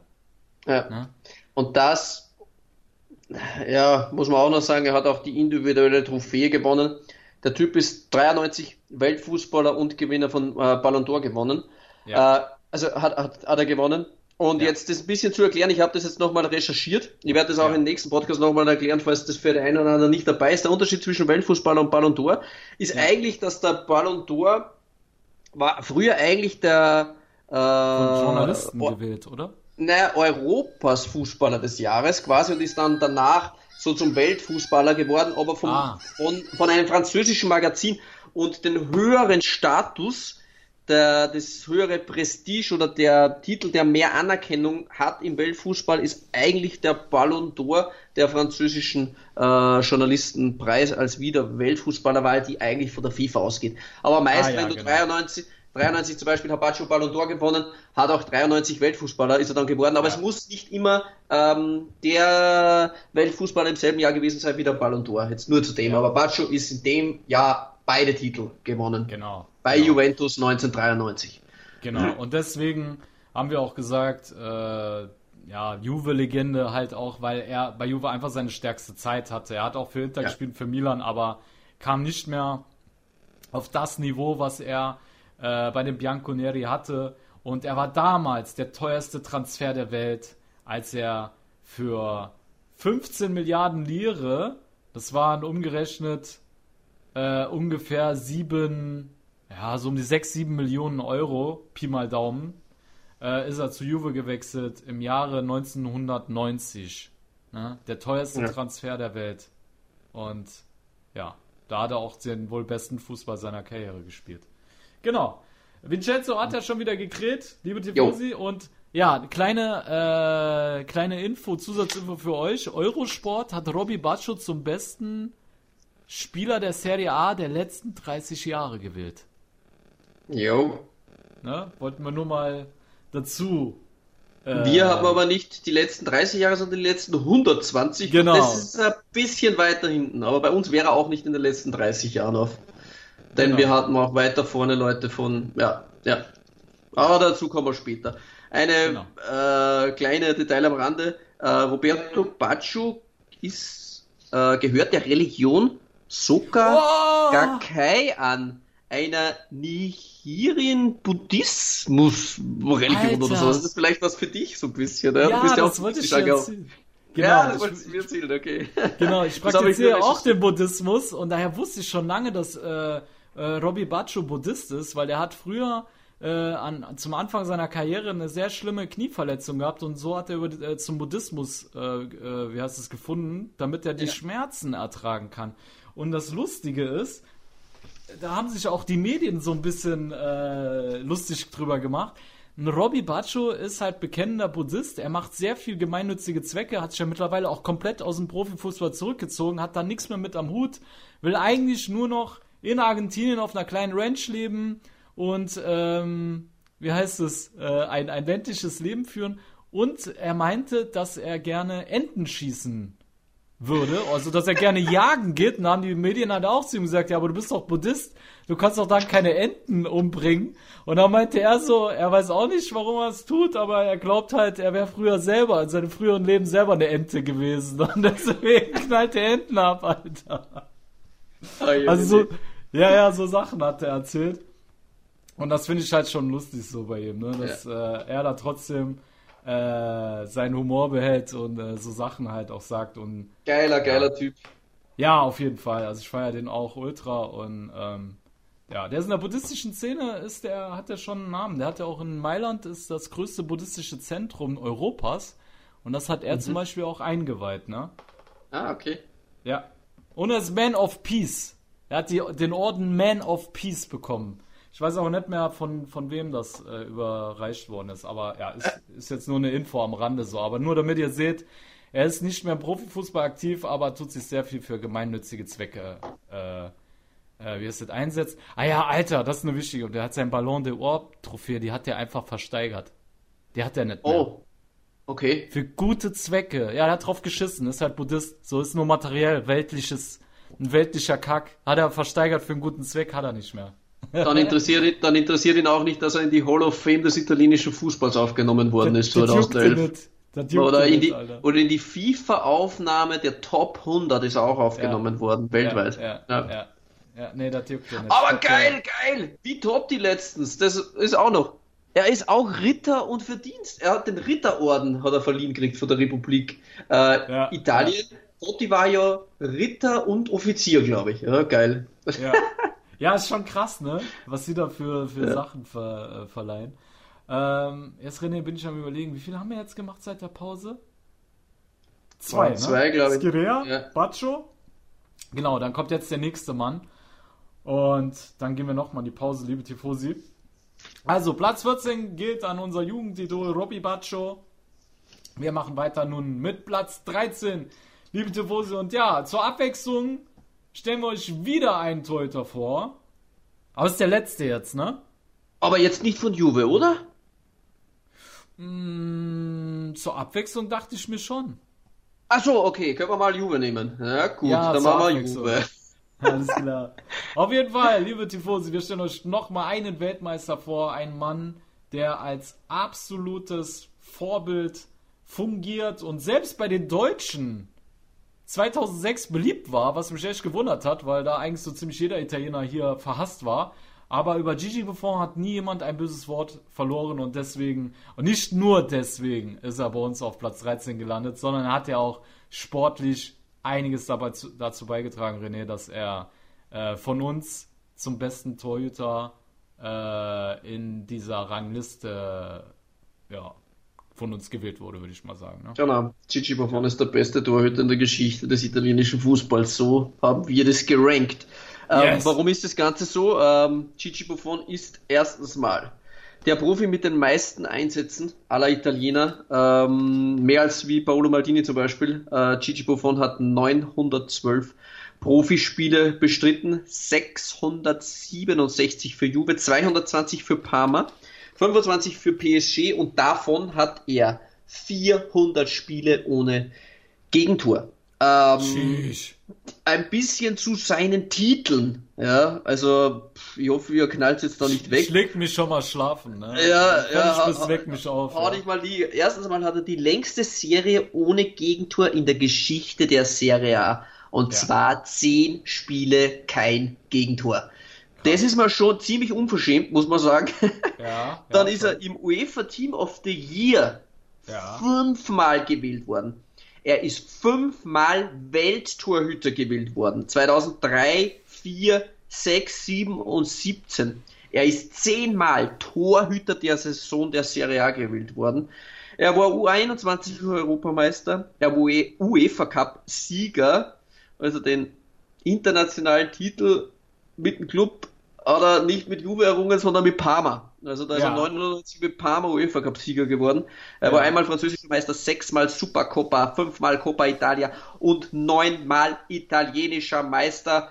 einmal als Aufgabe zu erwähnen und das macht Gigi Buffon auch ganz besonders aus und auch Del Piero hat das ausgemacht. Sie sind mit Juve runtergegangen in Ja. die Serie B und wieder mit aufgestiegen. Wie geil ist das? Denn Ähm, ein echter Gentleman verlässt seine Dame nicht. Okay, warte. Genau so ist es, genau so ist es. Also, Ja, ja, also mir fehlen bei ihm eigentlich die Worte. Also äh, in der Jugend war er ja von Parma, ja, hat auch dort sieben Jahre gespielt und dann war es eigentlich Wahnsinn. Also man kann das, glaube ich, heutzutage gar nicht mehr hochrechnen, wenn man sich jetzt vorstellt. Gigi Buffon hat im Jahr 2001, vor 20 Jahren, also vor 19 Jahren, 53 Millionen Euro gekostet. 53 Millionen Was? vor Warum? 19 Jahren. Weil Juve ihn Ah, das war damals- für 53. Alter, Stell dir das mal vor. Ja, ja, ja, ja, ja, ja. Stell dir mal die Kohle vor. Jetzt zum Beispiel die aktuelle italienische Nummer 1, Donnarumma, okay, der hat vielleicht einen auslaufenden Vertrag, ist egal, aber wenn der jetzt wechseln würde, der kostet auch vielleicht so 50, 60. Ja, ja, ja. Stell dir ja, ja. vor, Gigi Buffon hat das vor 19 Jahren gekostet, das wäre jetzt, wie wenn du jetzt einen Oblak holst, zu Juve für 250 Millionen oder so, Ja, oder keine. Ahnung, also die Summe ist abartig. Gigi Buffon Aber hat Buffon war auch damals. Alter, Ja. der war ja damals. Die meisten kennen ihn ja jetzt nur als alternde Version und er ist immer noch ein guter Torhüter, aber er war damals un unnormal. Der, das, das Krasse bei dem war ja, das hat ja alles so einfach ausgesehen, weil er antizipiert die Bälle so gut, dass es so mühelos aussieht, wie er die Bälle hält. Er weiß schon vorher, wo die hingehen. Er sieht schon am Stürmer, ich weiß nicht, ob er auf seine Füße guckt, an, der, an die Körperhaltung, aber er weiß meistens schon vorher, wo der Ball hingeht und dann sieht das so locker aus, dass er die Bälle da hält. Aber das ist eine riesen Kunst dahinter und du brauchst ein unfassbares, unfassbares Antizipationsvermögen, für das äh, einfach zu erkennen. Und ja, Buffon war damals, Alter, ich, ich finde, er ist mittlerweile, und das meine ich jetzt wirklich äh, als Lob, äh, ist er nicht annähernd mehr das, was er damals drauf hatte, Alter. Der war ja, Nein. Alter, Nie im Leben, der war im, damals im, gehabt. im Panther Spider-Man-Modus, Ja. also was der da auch ja, für Paraden hatte und auch die Aura, diese Ausstrahlung, Ja. also mehr als die hat er aber immer noch. Die Aura hat er immer noch, ne? Das Ja. muss man ihm lassen. Er hat immer dieses Beruhigende, immer wenn's wenn's bremsig wird für die Abwehr, wenn das Spiel hektisch wird, dann kommt Buffon mit seiner Ruhe und du merkst, der beruhigt die ganze Mannschaft, wenn er den Ball hat. So, der weiß ganz Ja. genau, wie er die, die Truppe runternimmt, wie er das Spiel verzögert und ja, auch in der Kabine sehr, sehr wichtig, ne? Buffon hat für Italien 176 Spiele gemacht. 176 Spiele für Wahnsinn. Italien. Also das ist schon absoluter Wahnsinn. Das Einzige, was man Buffon, ja, ihm kann man das auch nicht angreifen. Das ist halt, ihm fehlt einfach die Trophäe mit den Henkeln auf der Seite.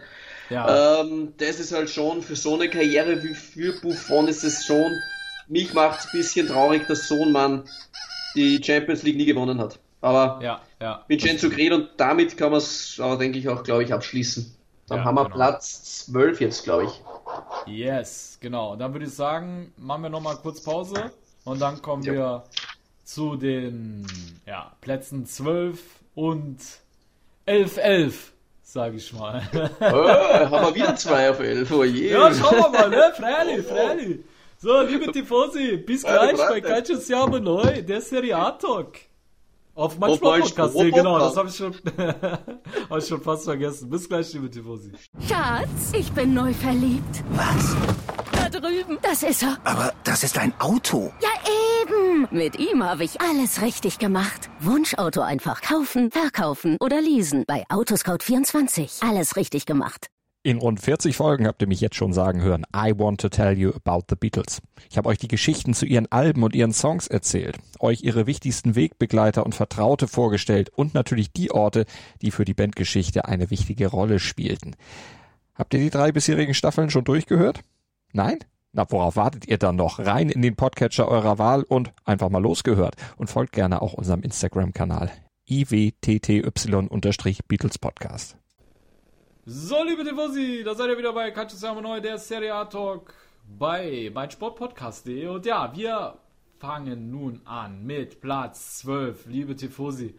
Und das ist ein Mann, nachdem ich sogar meine E-Mail-Adresse äh, benannt hatte. Ohne Scheiß, also ich habe diese, ich schwöre dir, ich habe ich hab diese E-Mail-Adresse jetzt schon seit. Boah, Alter. E-Mail-Adresse nach ihm benannt. Ja, kein Spaß, kein Wie Spaß. geil ist das? Ja, ja. Ich Da sind jetzt die meisten ziemlich überrascht. Ja, ja, auf jeden Fall. Aber ähm, keine Ahnung, Alter. Ich habe äh, damals äh, von ihm ein paar Ausschnitte gesehen und auch über ihn gelesen, habe gedacht einfach, was ein geiler Sack. Und damit die Leute wissen, wer dieser geile Sack ist, äh, beschreibe ich ihn erstmal nur. Er ist klar, er war klein, er war schmächtig, er war gebrechlich, er war technisch fragwürdig. also alles Und es ist, andere. es als- ist, es ist nicht Inzaghi. das ist die erste Überraschung. Oh, es ist nicht Inzaghi. Ey, ich schwöre dir, aber ich schwöre dir, er könnte das Idol von Insagi gewesen sein. Ohne Spaß jetzt, Alter. Weil, wenn du den Spielen gesehen hast, hast du gedacht, Alter, das ist doch ein Klon vom Insagi. Ja? Und, liebe Tifosi, damit ihr wisst, über wen wir reden. Wir reden hier über den WM-Held von 1982 von Grande Paolo Rossi, liebe Tifosi. Und den mussten Grande wir Rossi. einfach reinbringen. Ja, Grande Rossi mussten wir reinbringen, weil ähm, wir haben euch Skirea vorgestellt, wir haben euch Dino Zoff vorgestellt, aber dass Italien 82 Weltmeister wurde, äh, das haben wir einfach den Killerinstinkt dieses Mannes äh, äh, zu verdanken. Und tatsächlich kann man behaupten, dass er schon eine sehr ähnliche Spielanlage wie Pippo Inzaghi hatte, dass er einfach aus dem Nichts aufgetaucht ist und dann ein Tor geschossen hat. Also, das ist unerklärlich, wie dieser Kerl so gut werden konnte. Aber es ist wirklich, ich glaube wirklich, er ist ein Idol von Pippo Inzaghi. Irgendwo muss der Kerl das ja auch herhaben, ne? Und Ja, klar. wenn nicht von Paolo Rossi, von wem dann? Von wem dann, René? Und äh, damit die Tifosi mal wissen, äh, wo der Kerl herkommt, ähm, er kam ursprünglich aus der Serie B mit äh, Vincenza, also da ist er so im Profifußball in Erscheinung getreten. Er ist mit Vicenza äh, damals aufgestiegen, äh, hat 21, es war Ende der 70er, hat 21 Mal in der Serie B geknipst, dann sind die aufgestiegen und dann hat er in der Serie A in der Folgesaison 24 Mal geknipst. Das heißt, der hat zweimal den äh, Torschützenkönig äh, Titel gewonnen, ja, in zwei verschiedenen Ligen in Folge. Und das hat bis heute keiner geschafft. Also kein einziger Serie B Torschützenkönig hat es danach geschafft oder davor geschafft, direkt in der Serie A nochmal äh, Capocannoniere zu werden. Außer Paolo Rossi. Und natürlich äh, wurde er dann damals von Nationaltrainer Enzo Bersot äh, berufen in die Squadra Azzurra, fuhr dann erstmal zur WM 1978 mit. Da sind die Italiener ja Vierter geworden, ne? Und äh, da hat er äh, im, im Alter von 22 hat er zumindest schon mal drei, drei Tore gemacht und war die perfekte Erfahrung für ihn. Hat ihn dann auf 82 vorbereitet, ja. Äh, Problem war halt nur, er war ja dann auch, auch in der Liga. Also er war ja dann wirklich gefragt. Aber das Problem war, dass dann der Totonero-Skandal folgte, liebe Tifosi. Also das waren Spielmanipulationen. In der, also wie ihr seht, auch schon äh, in den Anfang der 80er gab es diese Spielmanipulationen in der Serie A, äh, Serie A und in der Serie B. Äh, zahlreichen Akteuren und Vereinen wurden damals vorgeworfen, dass sie Spiele verschoben haben. Und das prominenteste Opfer war eben jener Paolo Rossi, ja, der dann einfach im Alter von 24 Jahren eine dreijährige Sperre aufgebrummt bekam. Eh nur. Ja. Geht. Was? Eh nur. Drei Jahre ist ja nix. Ja, ja, ja, ja. Und jetzt pass auf, ich weiß nicht, ob das Zufall war, aber ich glaube, die Italiener, die haben dafür gesorgt, dass der Kerl nur zwei Jahre gesperrt ist, damit er dann zur WM 82 wieder einsatzbereit ist. Ja.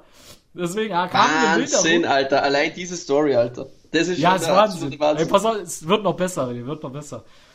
Er wurde dann, die, also die Strafe wurde gemildert auf zwei Jahre und er wechselte innerhalb dieser, Stra dieser Sperre, wechselte er zu Juve. Ja, und wurde dann rechtzeitig spielberechtigt für die WM 82 und Trainer Vincenzo Bersot hat ihn dann natürlich direkt, boah, Alter, jetzt schon Vincenzo, was los? Unglaublich. Die, die Geschichte erzähle ich jetzt aber zu Ende. Ja, Auf jeden bitte. Fall, Bersot hat ihn dann nominiert, ja. Und, Alter, die ganzen Medien haben den Bersot so hart kritisiert, weil die gesagt haben, du hast es auch in der Liga gesehen, er hat für Juve kaum getroffen. Er war mega unfit, er war völlig außer Form. Und, ähm, ja, Bersot hat drauf geschissen, hat ihn mitgenommen. Er war halt total überzeugt von dem, ne? Und was dann halt äh, passiert ist, äh, steht dann in den Geschichtsbüchern geschrieben, weil die ersten drei Spiele war ja so, dass äh, Paolo Rossi katastrophale performt hat. Der irrte da rum wie auf Mescalin übers Zielfeld, äh, über, übers Spielfeld. Der, der wusste gar nicht, wo vorne und hinten ist und war in keinster Weise ein Faktor. Ja? Und die Italiener haben, wie gesagt, die sind mit drei Unentschieden in diese äh, äh, WM gestartet und sind mit Glück in die zweite Runde gekommen. Es gab damals kein Achtelfinale und kein Viertelfinale. Und in der zweiten Runde musste man gegen Mannschaften wie Argentinien und dieses übermächtige Brasilien wieder ran. Ja? So, die Brasilianer haben die Argentinier weggeballert. Ja? Und dann mussten die gegen die Italiener ran und ja, Paolo Rossi nahm, nahm dann erst seinen Betrieb auf. Ja? Und Bersot hat ihn tatsächlich von Anfang an wieder aufgestellt und dann ballert der Typ gegen dieses stark besetzte Brasilien drei Tore.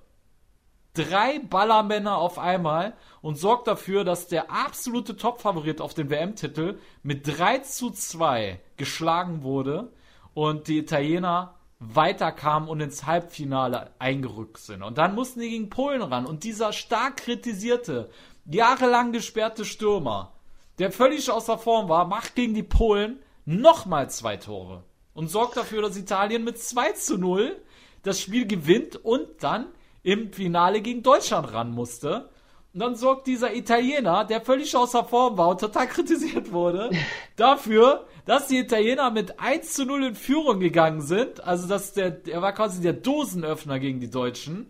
Und die Italiener waren natürlich dann motiviert nach dem 1 zu 0, die waren selbstbewusst und haben das Spiel dann mit 3 zu 1 äh, souverän gewonnen. Und Paolo Rossi war mit sechs Toren im Wettbewerb der gefeierte Mann, der Nationalheld, der bis heute von so vielen Legenden äh, gelobt wird für, für diese Leistung. Und äh, ja, alleine deswegen mussten wir ihn aufnehmen. Weil die größte Geschichte, die es wahrscheinlich jemals ja, gegeben hat, so ehrlich ja, muss man sein. Also vom ja. gesperrten äh, Sünder zur größten Hel äh, zum größten Helden, denn wie du es gesagt hast, 82 ja. war Italien jetzt gar nicht so der große Favorit auf, nee. auf den Titel und haben es eigentlich mit ihm, dann muss man sagen, im Alleingang oder hat er dann Italien den großen Titel gebracht, wo jetzt keiner damit gerechnet hat. Absolut. Ja, und, unfassbare und Story.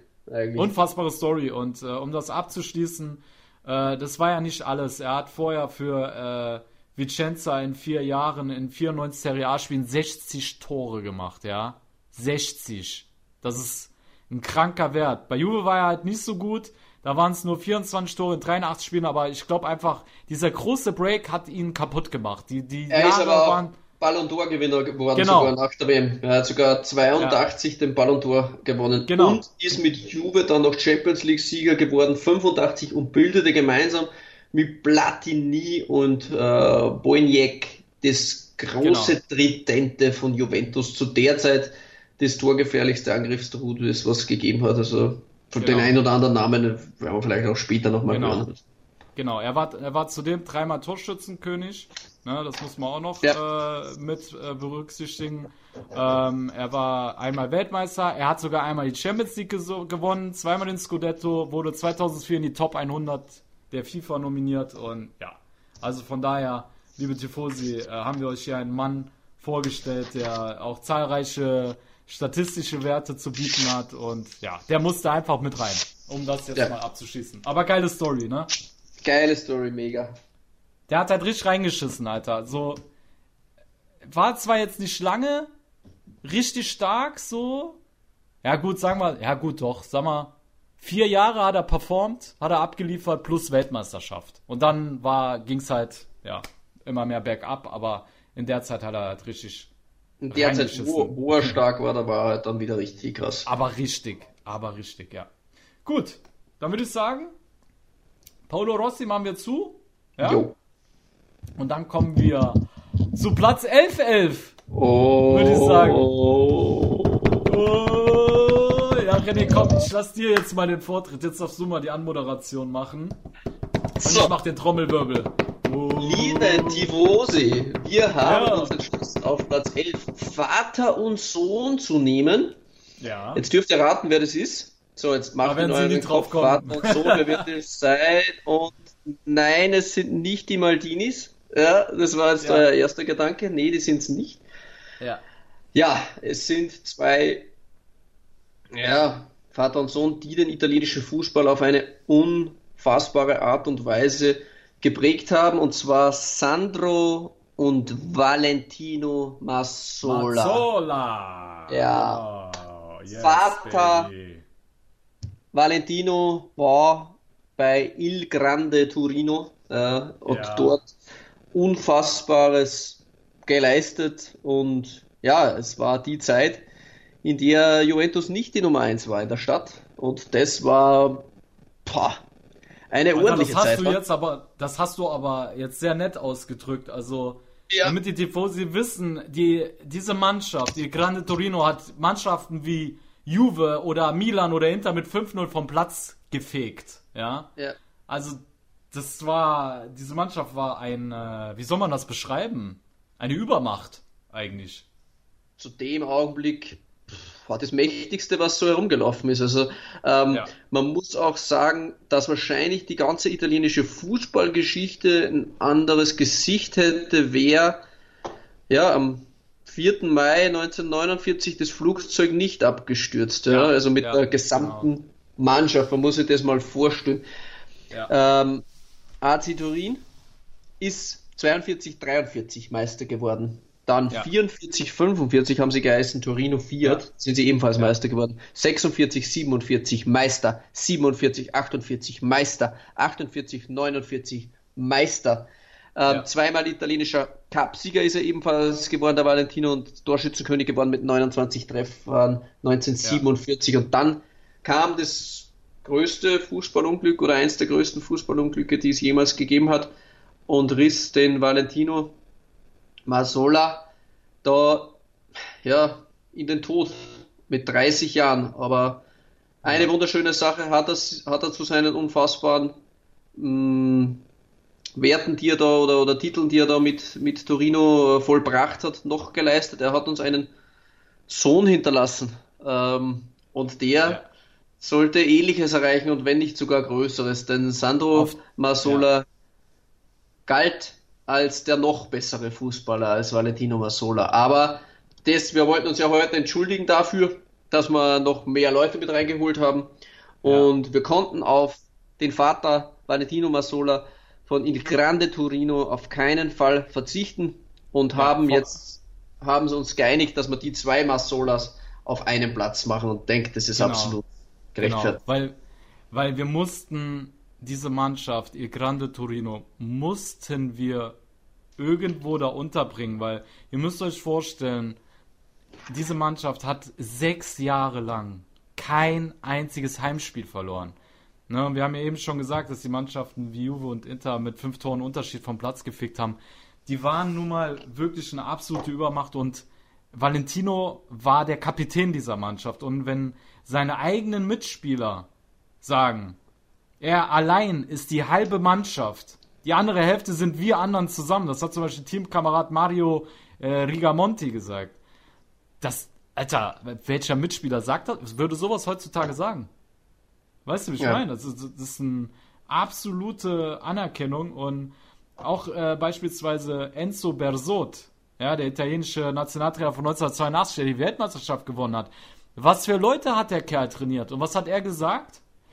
Der größte italienische Spieler aller Zeiten war Valentino Mazzola. Ja. Krass, ne? ja, Das ist eine Aussage. auf jeden Fall absolut verdient bei uns dabei. Also Ja, ja, mussten wir wir, mussten. mussten wir mit reinholen, ja genau. Und ich glaube, du hättest von der Mannschaft noch. Ja. Ja, klar hättest du alle elf mit reinnehmen können, Richtig, wollte ich ja, aber er war halt da genau. quasi der, der Ja. strahlendste Stern und, und, und auch wenn er jetzt nie, keine Ahnung, Weltmeister, Weltmeister geworden ist oder ähm, Ja. Champions League oder aber das war halt auch zu der Kriegszeit, wo die halt auch richtig stark waren. Ja, und die Muss man ganzen Trophäen gab's ja noch gar nicht. So Ballon d'Or gab's doch damals noch Ja. gar nicht, ne? Deswegen ja, ist es, kannst du jetzt bei ihm nicht mit Trophäen argumentieren. Du kannst halt nur, ja, gucken, wie oft hat der Kerl Scudetto gewonnen. Wir haben die Leute über ihn geredet und ja, Statistik kannst du noch gucken, aber ansonsten, ja, Trophäen gab es halt damals nicht so in Hülle und Fülle. Jetzt gibt es ja goldenen Ball, silbernen Ball, bronzener Ball, es gibt ja für jeden Scheiß irgendwas, ne? Ja, genau. Ja, genau. Aber wie du gesagt hast, er hat ja auch noch einen sehr erfolgreichen Gut. Nachkommen produziert. Ne? Produziert. genau so ist es, ja. Und zwar, das ist sehr, sehr interessant. Ähm, Sandro Masola, der war quasi im Tandem äh, mit Gianni Rivera. Das gab es eigentlich noch nie, denn ähm, die zwei waren in dem Augenblick die zwei besten offensiven Mittelfeldspieler der Welt. Ja, und der eine bei Inter gespielt, der andere bei, bei Milan. Geil. Und so musste der Nationalteamtrainer, das ist ja geil, ähm, musste beide ins Team packen. Und Alter, er hat jetzt, er hat jetzt quasi die zwei besten, ja, genau, die zwei besten Zehner der Welt und hat nur eine Position für die zwei. Und Fuck. so kam es quasi zum, zum Blockwechsel. Also das gab es auch dann danach nie wieder. Denn ähm, Masola hat immer das Spiel begonnen bis zur Halbzeit und in der Halbzeit musste er in jedem Spiel raus und dann kam Gianni Rivera rein. Das heißt, die beiden haben sich eine Position einfach geteilt. Also das Geil. war an sich schon krank und bis, bis zum Finalspiel war es so, nur in, am Finalspiel, ähm, das war gegen Deutschland, wenn mich nicht alles, nein, Blödsinn, das war gegen Brasilien. Da ist auch dann der Nationaltrainer stark kritisiert worden, denn da hat er nicht mehr äh, Gianni Rivera eingewechselt in der Halbzeit, sondern erst zu spät gebracht. Und da hieß es dann, dass sie das Spiel dann verloren hatten, weil äh, die quasi dieses Mal dann nicht die Position getauscht haben. Aber ähm, ja. für Masola jetzt an sich also ein unfassbar eleganter Spieler, ein, ein, ein, ein, ein Kreativkopf, ein, ein, ja, ein begnadeter Fußballer und ja. zu Sandro Masola haben wir unseren Interkorrespondenten auch Björn befragt und der wird uns jetzt ein paar Hard Facts zu Masola sagen und dann noch äh, zum Spieler und zu seinen Titeln ein bisschen und da könnt ihr jetzt mal reinhören. Vielen Dank für Björn Hauer von Nero Zurich Germany. Yes. Der in Turin 1942 geborene Alessandro Masola, kurz Sandro Masola, hat in seiner gesamten Karriere nur für ein Team gespielt und das war Inter Mailand. In dieser Zeit absolvierte er 556 Pflichtspiele und erzielte 158 Tore. Er wurde viermal italienischer Meister, gewann zweimal den Europapokal der Landesmeister, zweimal den Weltpokal, wurde Torschützenkönig im Europapokal und der Serie A, spielte 70 Mal fürs Nationalteam und wurde 1968 Europameister und 1970 Vize-Weltmeister. Genau, so ist es. 1970 war auch das angesprochene Finale gegen Brasilien, das sie mit 4-1 verloren hatten, wo sie ja. Vize-Weltmeister geworden sind. Und jetzt ein bisschen zum Spieler. Masola hören wir auch nochmal rein vom Björn. Ja, was gibt es über Il Baffo, was übersetzt der Schnurrbart heißt, so alles zu sagen? Was war er für ein Spielertyp? Lautaro Martinez wurde ja mit ihm verglichen und er selbst, Masola, hat dem Vergleich auch zugestimmt. Er meint, Conte muss vor allem an der Mentalität von Lautaro Martinez arbeiten, so wie Herrera an, bei ihm an der Mentalität gearbeitet hat. Herrera hat ihn sehr, sehr oft damals in die Schranken gewiesen und hat ihn immer wieder gepusht. Er soll nicht den Kopf hängen lassen, wenn es mal nicht so läuft.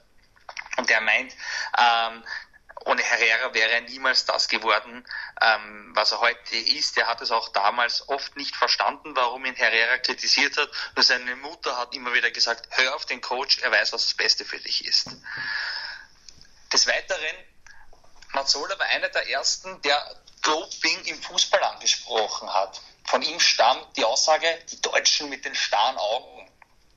Wortwörtlich hat er gesagt, ich habe bei Spielen gegen deutsche Mannschaften diese komischen Augen bemerkt und dann gedacht, da steckt etwas dahinter. Er hat das Thema mehrmals angesprochen, dem wurde nie nachgegangen. Erst Jahre später wurde dann herausgefunden, dass äh, vor allem bei deutschen Spielern äh, sehr viel Ephedrin und auch Amphetamine eingesetzt worden sind. What the fuck? Ja, und auch was Transfers betrifft, hätte man vielleicht das eine oder andere Mal auf Sandro Massola hören sollen, denn der hat Inter Mailand geraten, kauft Cristiano Ronaldo von Manchester United. Damals hat ein Mensch, ein Manager von Inter gemeint, das ist Cristiano Ronaldo nicht wert. Ja, gut. Die Geschichte von Ronaldo wissen und kennen wir alle. Vielleicht hätte man dazumals auch auf ihn hören sollen. In diesem Sinne gebe ich zurück an euch. Tschüss, Baba. Vielen Dank, lieber Björn, dass du uns Danke, da den netten Björn. Herrn Sandro Mazzola noch ein bisschen näher beschrieben hast, der zweimalige Champions League-Sieger mit Inter Mailand quasi vor dem Triple, die zwei großen Titel auch mit Inter geholt hat und da war er auch ja, strahlender Stern der Mannschaft, ähm, wird auch ähm, ihr auf Transfermarkt zum Beispiel als hängende Spitze geführt, aber die Journalisten und so haben ihn immer quasi auch als Freigeist, als offensiven Mann im Mittelfeld gesehen, konnte quasi viele Positionen begleiten und war in den 60er, 70er Jahre ja einer der besten Offensiven, die es weltweit äh, gab und ja, so haben wir die Masolas, Valentino und Sandro Masola auf den Plätzen 11. Äh, hast Genau. du noch was, lieber Fratello? Nö. Dann sind wir jetzt, glaube ich, schon wieder bei anderthalb Stunden rum, glaube ich. Ja, ja, sind Ja. wir. Locker. Ja, sind wir. Wenn nicht sogar noch mehr, Alter. Tschüss. Deswegen, lass uns diesen Podcast schließen, bevor er noch mehr äh, Überhand nimmt. Aber wir sind jetzt eh durch. Liebe Tifosi, wir Genau. hoffen, dass ihr Spaß gehabt habt. Ähm, ja, wir wollen uns noch bei unseren Gönnern bedanken und bei unseren Kooperationspartnern, lieber René. Genau, auf allen voran mal auf jeden Fall bei unseren Patreons. Vielen Dank für eure Unterstützung bei uns. Freuen uns Yes. über jeden Patreon und jetzt auch nochmal der Aufruf, bitte unterstützt uns auf Patreon, auch wenn es nur eine kleine Spende ist, aber so könnt ihr den Podcast auch am Leben halten und wir freuen uns mega über, über jeden, der da uns ein bisschen Anerkennung auch in der Hinsicht dann auch gibt. Vielen Dank auch an unsere Partner Kickerpass äh, auf Instagram, kickfieber90plus.de, äh, Vienna Club DOC Vienna äh, mit René Fandner, Nero Zurich Germany von Björn Hauer und Forza Inter Germany auch von Björn, Milan Total und Milan Total TV und Torrausch.net. Vielen Dank für eure Kooperationen und Gracias. wir hoffen, ihr hattet Spaß, äh, Spaß und konnten euch auch den ein oder anderen Spieler vorstellen, den ihr vielleicht noch nicht so gut kanntet. Und Genau. Hoffe, ihr habt jetzt auch ein bisschen Einblick bekommen, warum da gewisse Leute einfach äh, ja jetzt noch nicht dabei waren, weil einfach die, die jetzt dabei waren, die haben wirklich für ihren Verein oder für ihr Land, für Italien einfach unfassbar Großartiges geleistet oder waren individuell einzeln einfach so stark ähm, Übermenschlich. übermenschlich teilweise, ja, das stimmt absolut. Ähm, klar, im Ranking kann jetzt einer, der auf 11 ist, könnte auf 17 sein und das ist alles, ja, also das ist jetzt nicht so starr. Wir wollten einfach den gebührenden Respekt den Leuten bringen, die da einfach dabei sind und am, am Ranking an sich, das ist immer ein bisschen flexibel und das, da sind wir auch selbst nicht so steif. Wenn wir das in einem halben Jahr machen würden, würden wir vielleicht wieder ein bisschen anders ranken. Aber Ja. wie gesagt, jeden Ja. können, wir das, können wir es nicht recht machen. Wir haben versucht, es so gut wie möglich zu machen und hoffen, dass sich der ein oder andere Spieler auch wiedergefunden hat, den sie vielleicht auch erwartet haben und vielleicht auch die eine oder andere Überraschung dabei war. So, Yes, genau so sieht's aus, René. Das hast du sehr gut gemacht. Und ja, dann würde ich sagen, machen wir den Podcast so. Liebe Tifosi, hört uns nächste Woche wieder äh, mit den Top 10. Und da könnt ihr Wow. richtig gespannt sein. Und dann versteht ihr erst, wieso solche Spieler Jetzt wie Ibrahimovic und äh, Inzaghi und wie sie alle heißen, nicht dabei sind, weil dann ja kommt die Creme de la Creme des Serie A Fußballs. Ja, dann Und ja, kommen mehr, mehr Champions League Trophäen als überhaupt in einen Raum passen können und Ja, mehr ja, Weltfußballer, ja. Genau. Also jetzt wird's richtig crazy, wo ihr euch denkt, Genau. wer soll da noch kommen? Den einen oder anderen habt ihr vielleicht noch in den Gedanken, aber ihr kennt jeden von diesen Leuten, das können wir ja schon mal vorwegnehmen. Wenn ihr da jemanden nicht kennt, ja, habt ihr noch Nachholbedarf. Vergogna, wenn ihr jemanden davon nicht kennt. Alles klar, liebe Tifosi, ihr hört uns nächste Woche wieder. Bis dahin sagen wir alla prossima, ci sentiamo, e ciao. Uh. Wow. Schatz, ich bin neu verliebt. Was? Da drüben. Das ist er. Aber das ist ein Auto. Ja, eben. eben. Mit ihm habe ich alles richtig gemacht. Wunschauto einfach kaufen, verkaufen oder leasen. Bei Autoscout24. Alles richtig gemacht. Calcius Jamo Neu. Der Serie A Talk. Auf meinsportpodcast.de. Schatz, ich bin neu verliebt. Was? Da drüben. Das ist er. Aber das ist ein Auto. Ja, eben. Mit ihm habe ich alles richtig gemacht. Wunschauto einfach kaufen, verkaufen oder leasen. Bei Autoscout24. Alles richtig gemacht. Wie baut man eine harmonische Beziehung zu seinem Hund auf? Puh, gar nicht so leicht. Und deshalb frage ich nach, wie es anderen Hundeeltern gelingt, beziehungsweise wie die daran arbeiten. Bei Iswas Dog reden wir dann drüber. Alle 14 Tage neu mit mir, Malte Asmus und unserer Expertin für eine harmonische Mensch-Hund-Beziehung, Melanie Lippisch. Ist was, Dog? Mit Malte Asmus. Überall, wo es Podcasts gibt.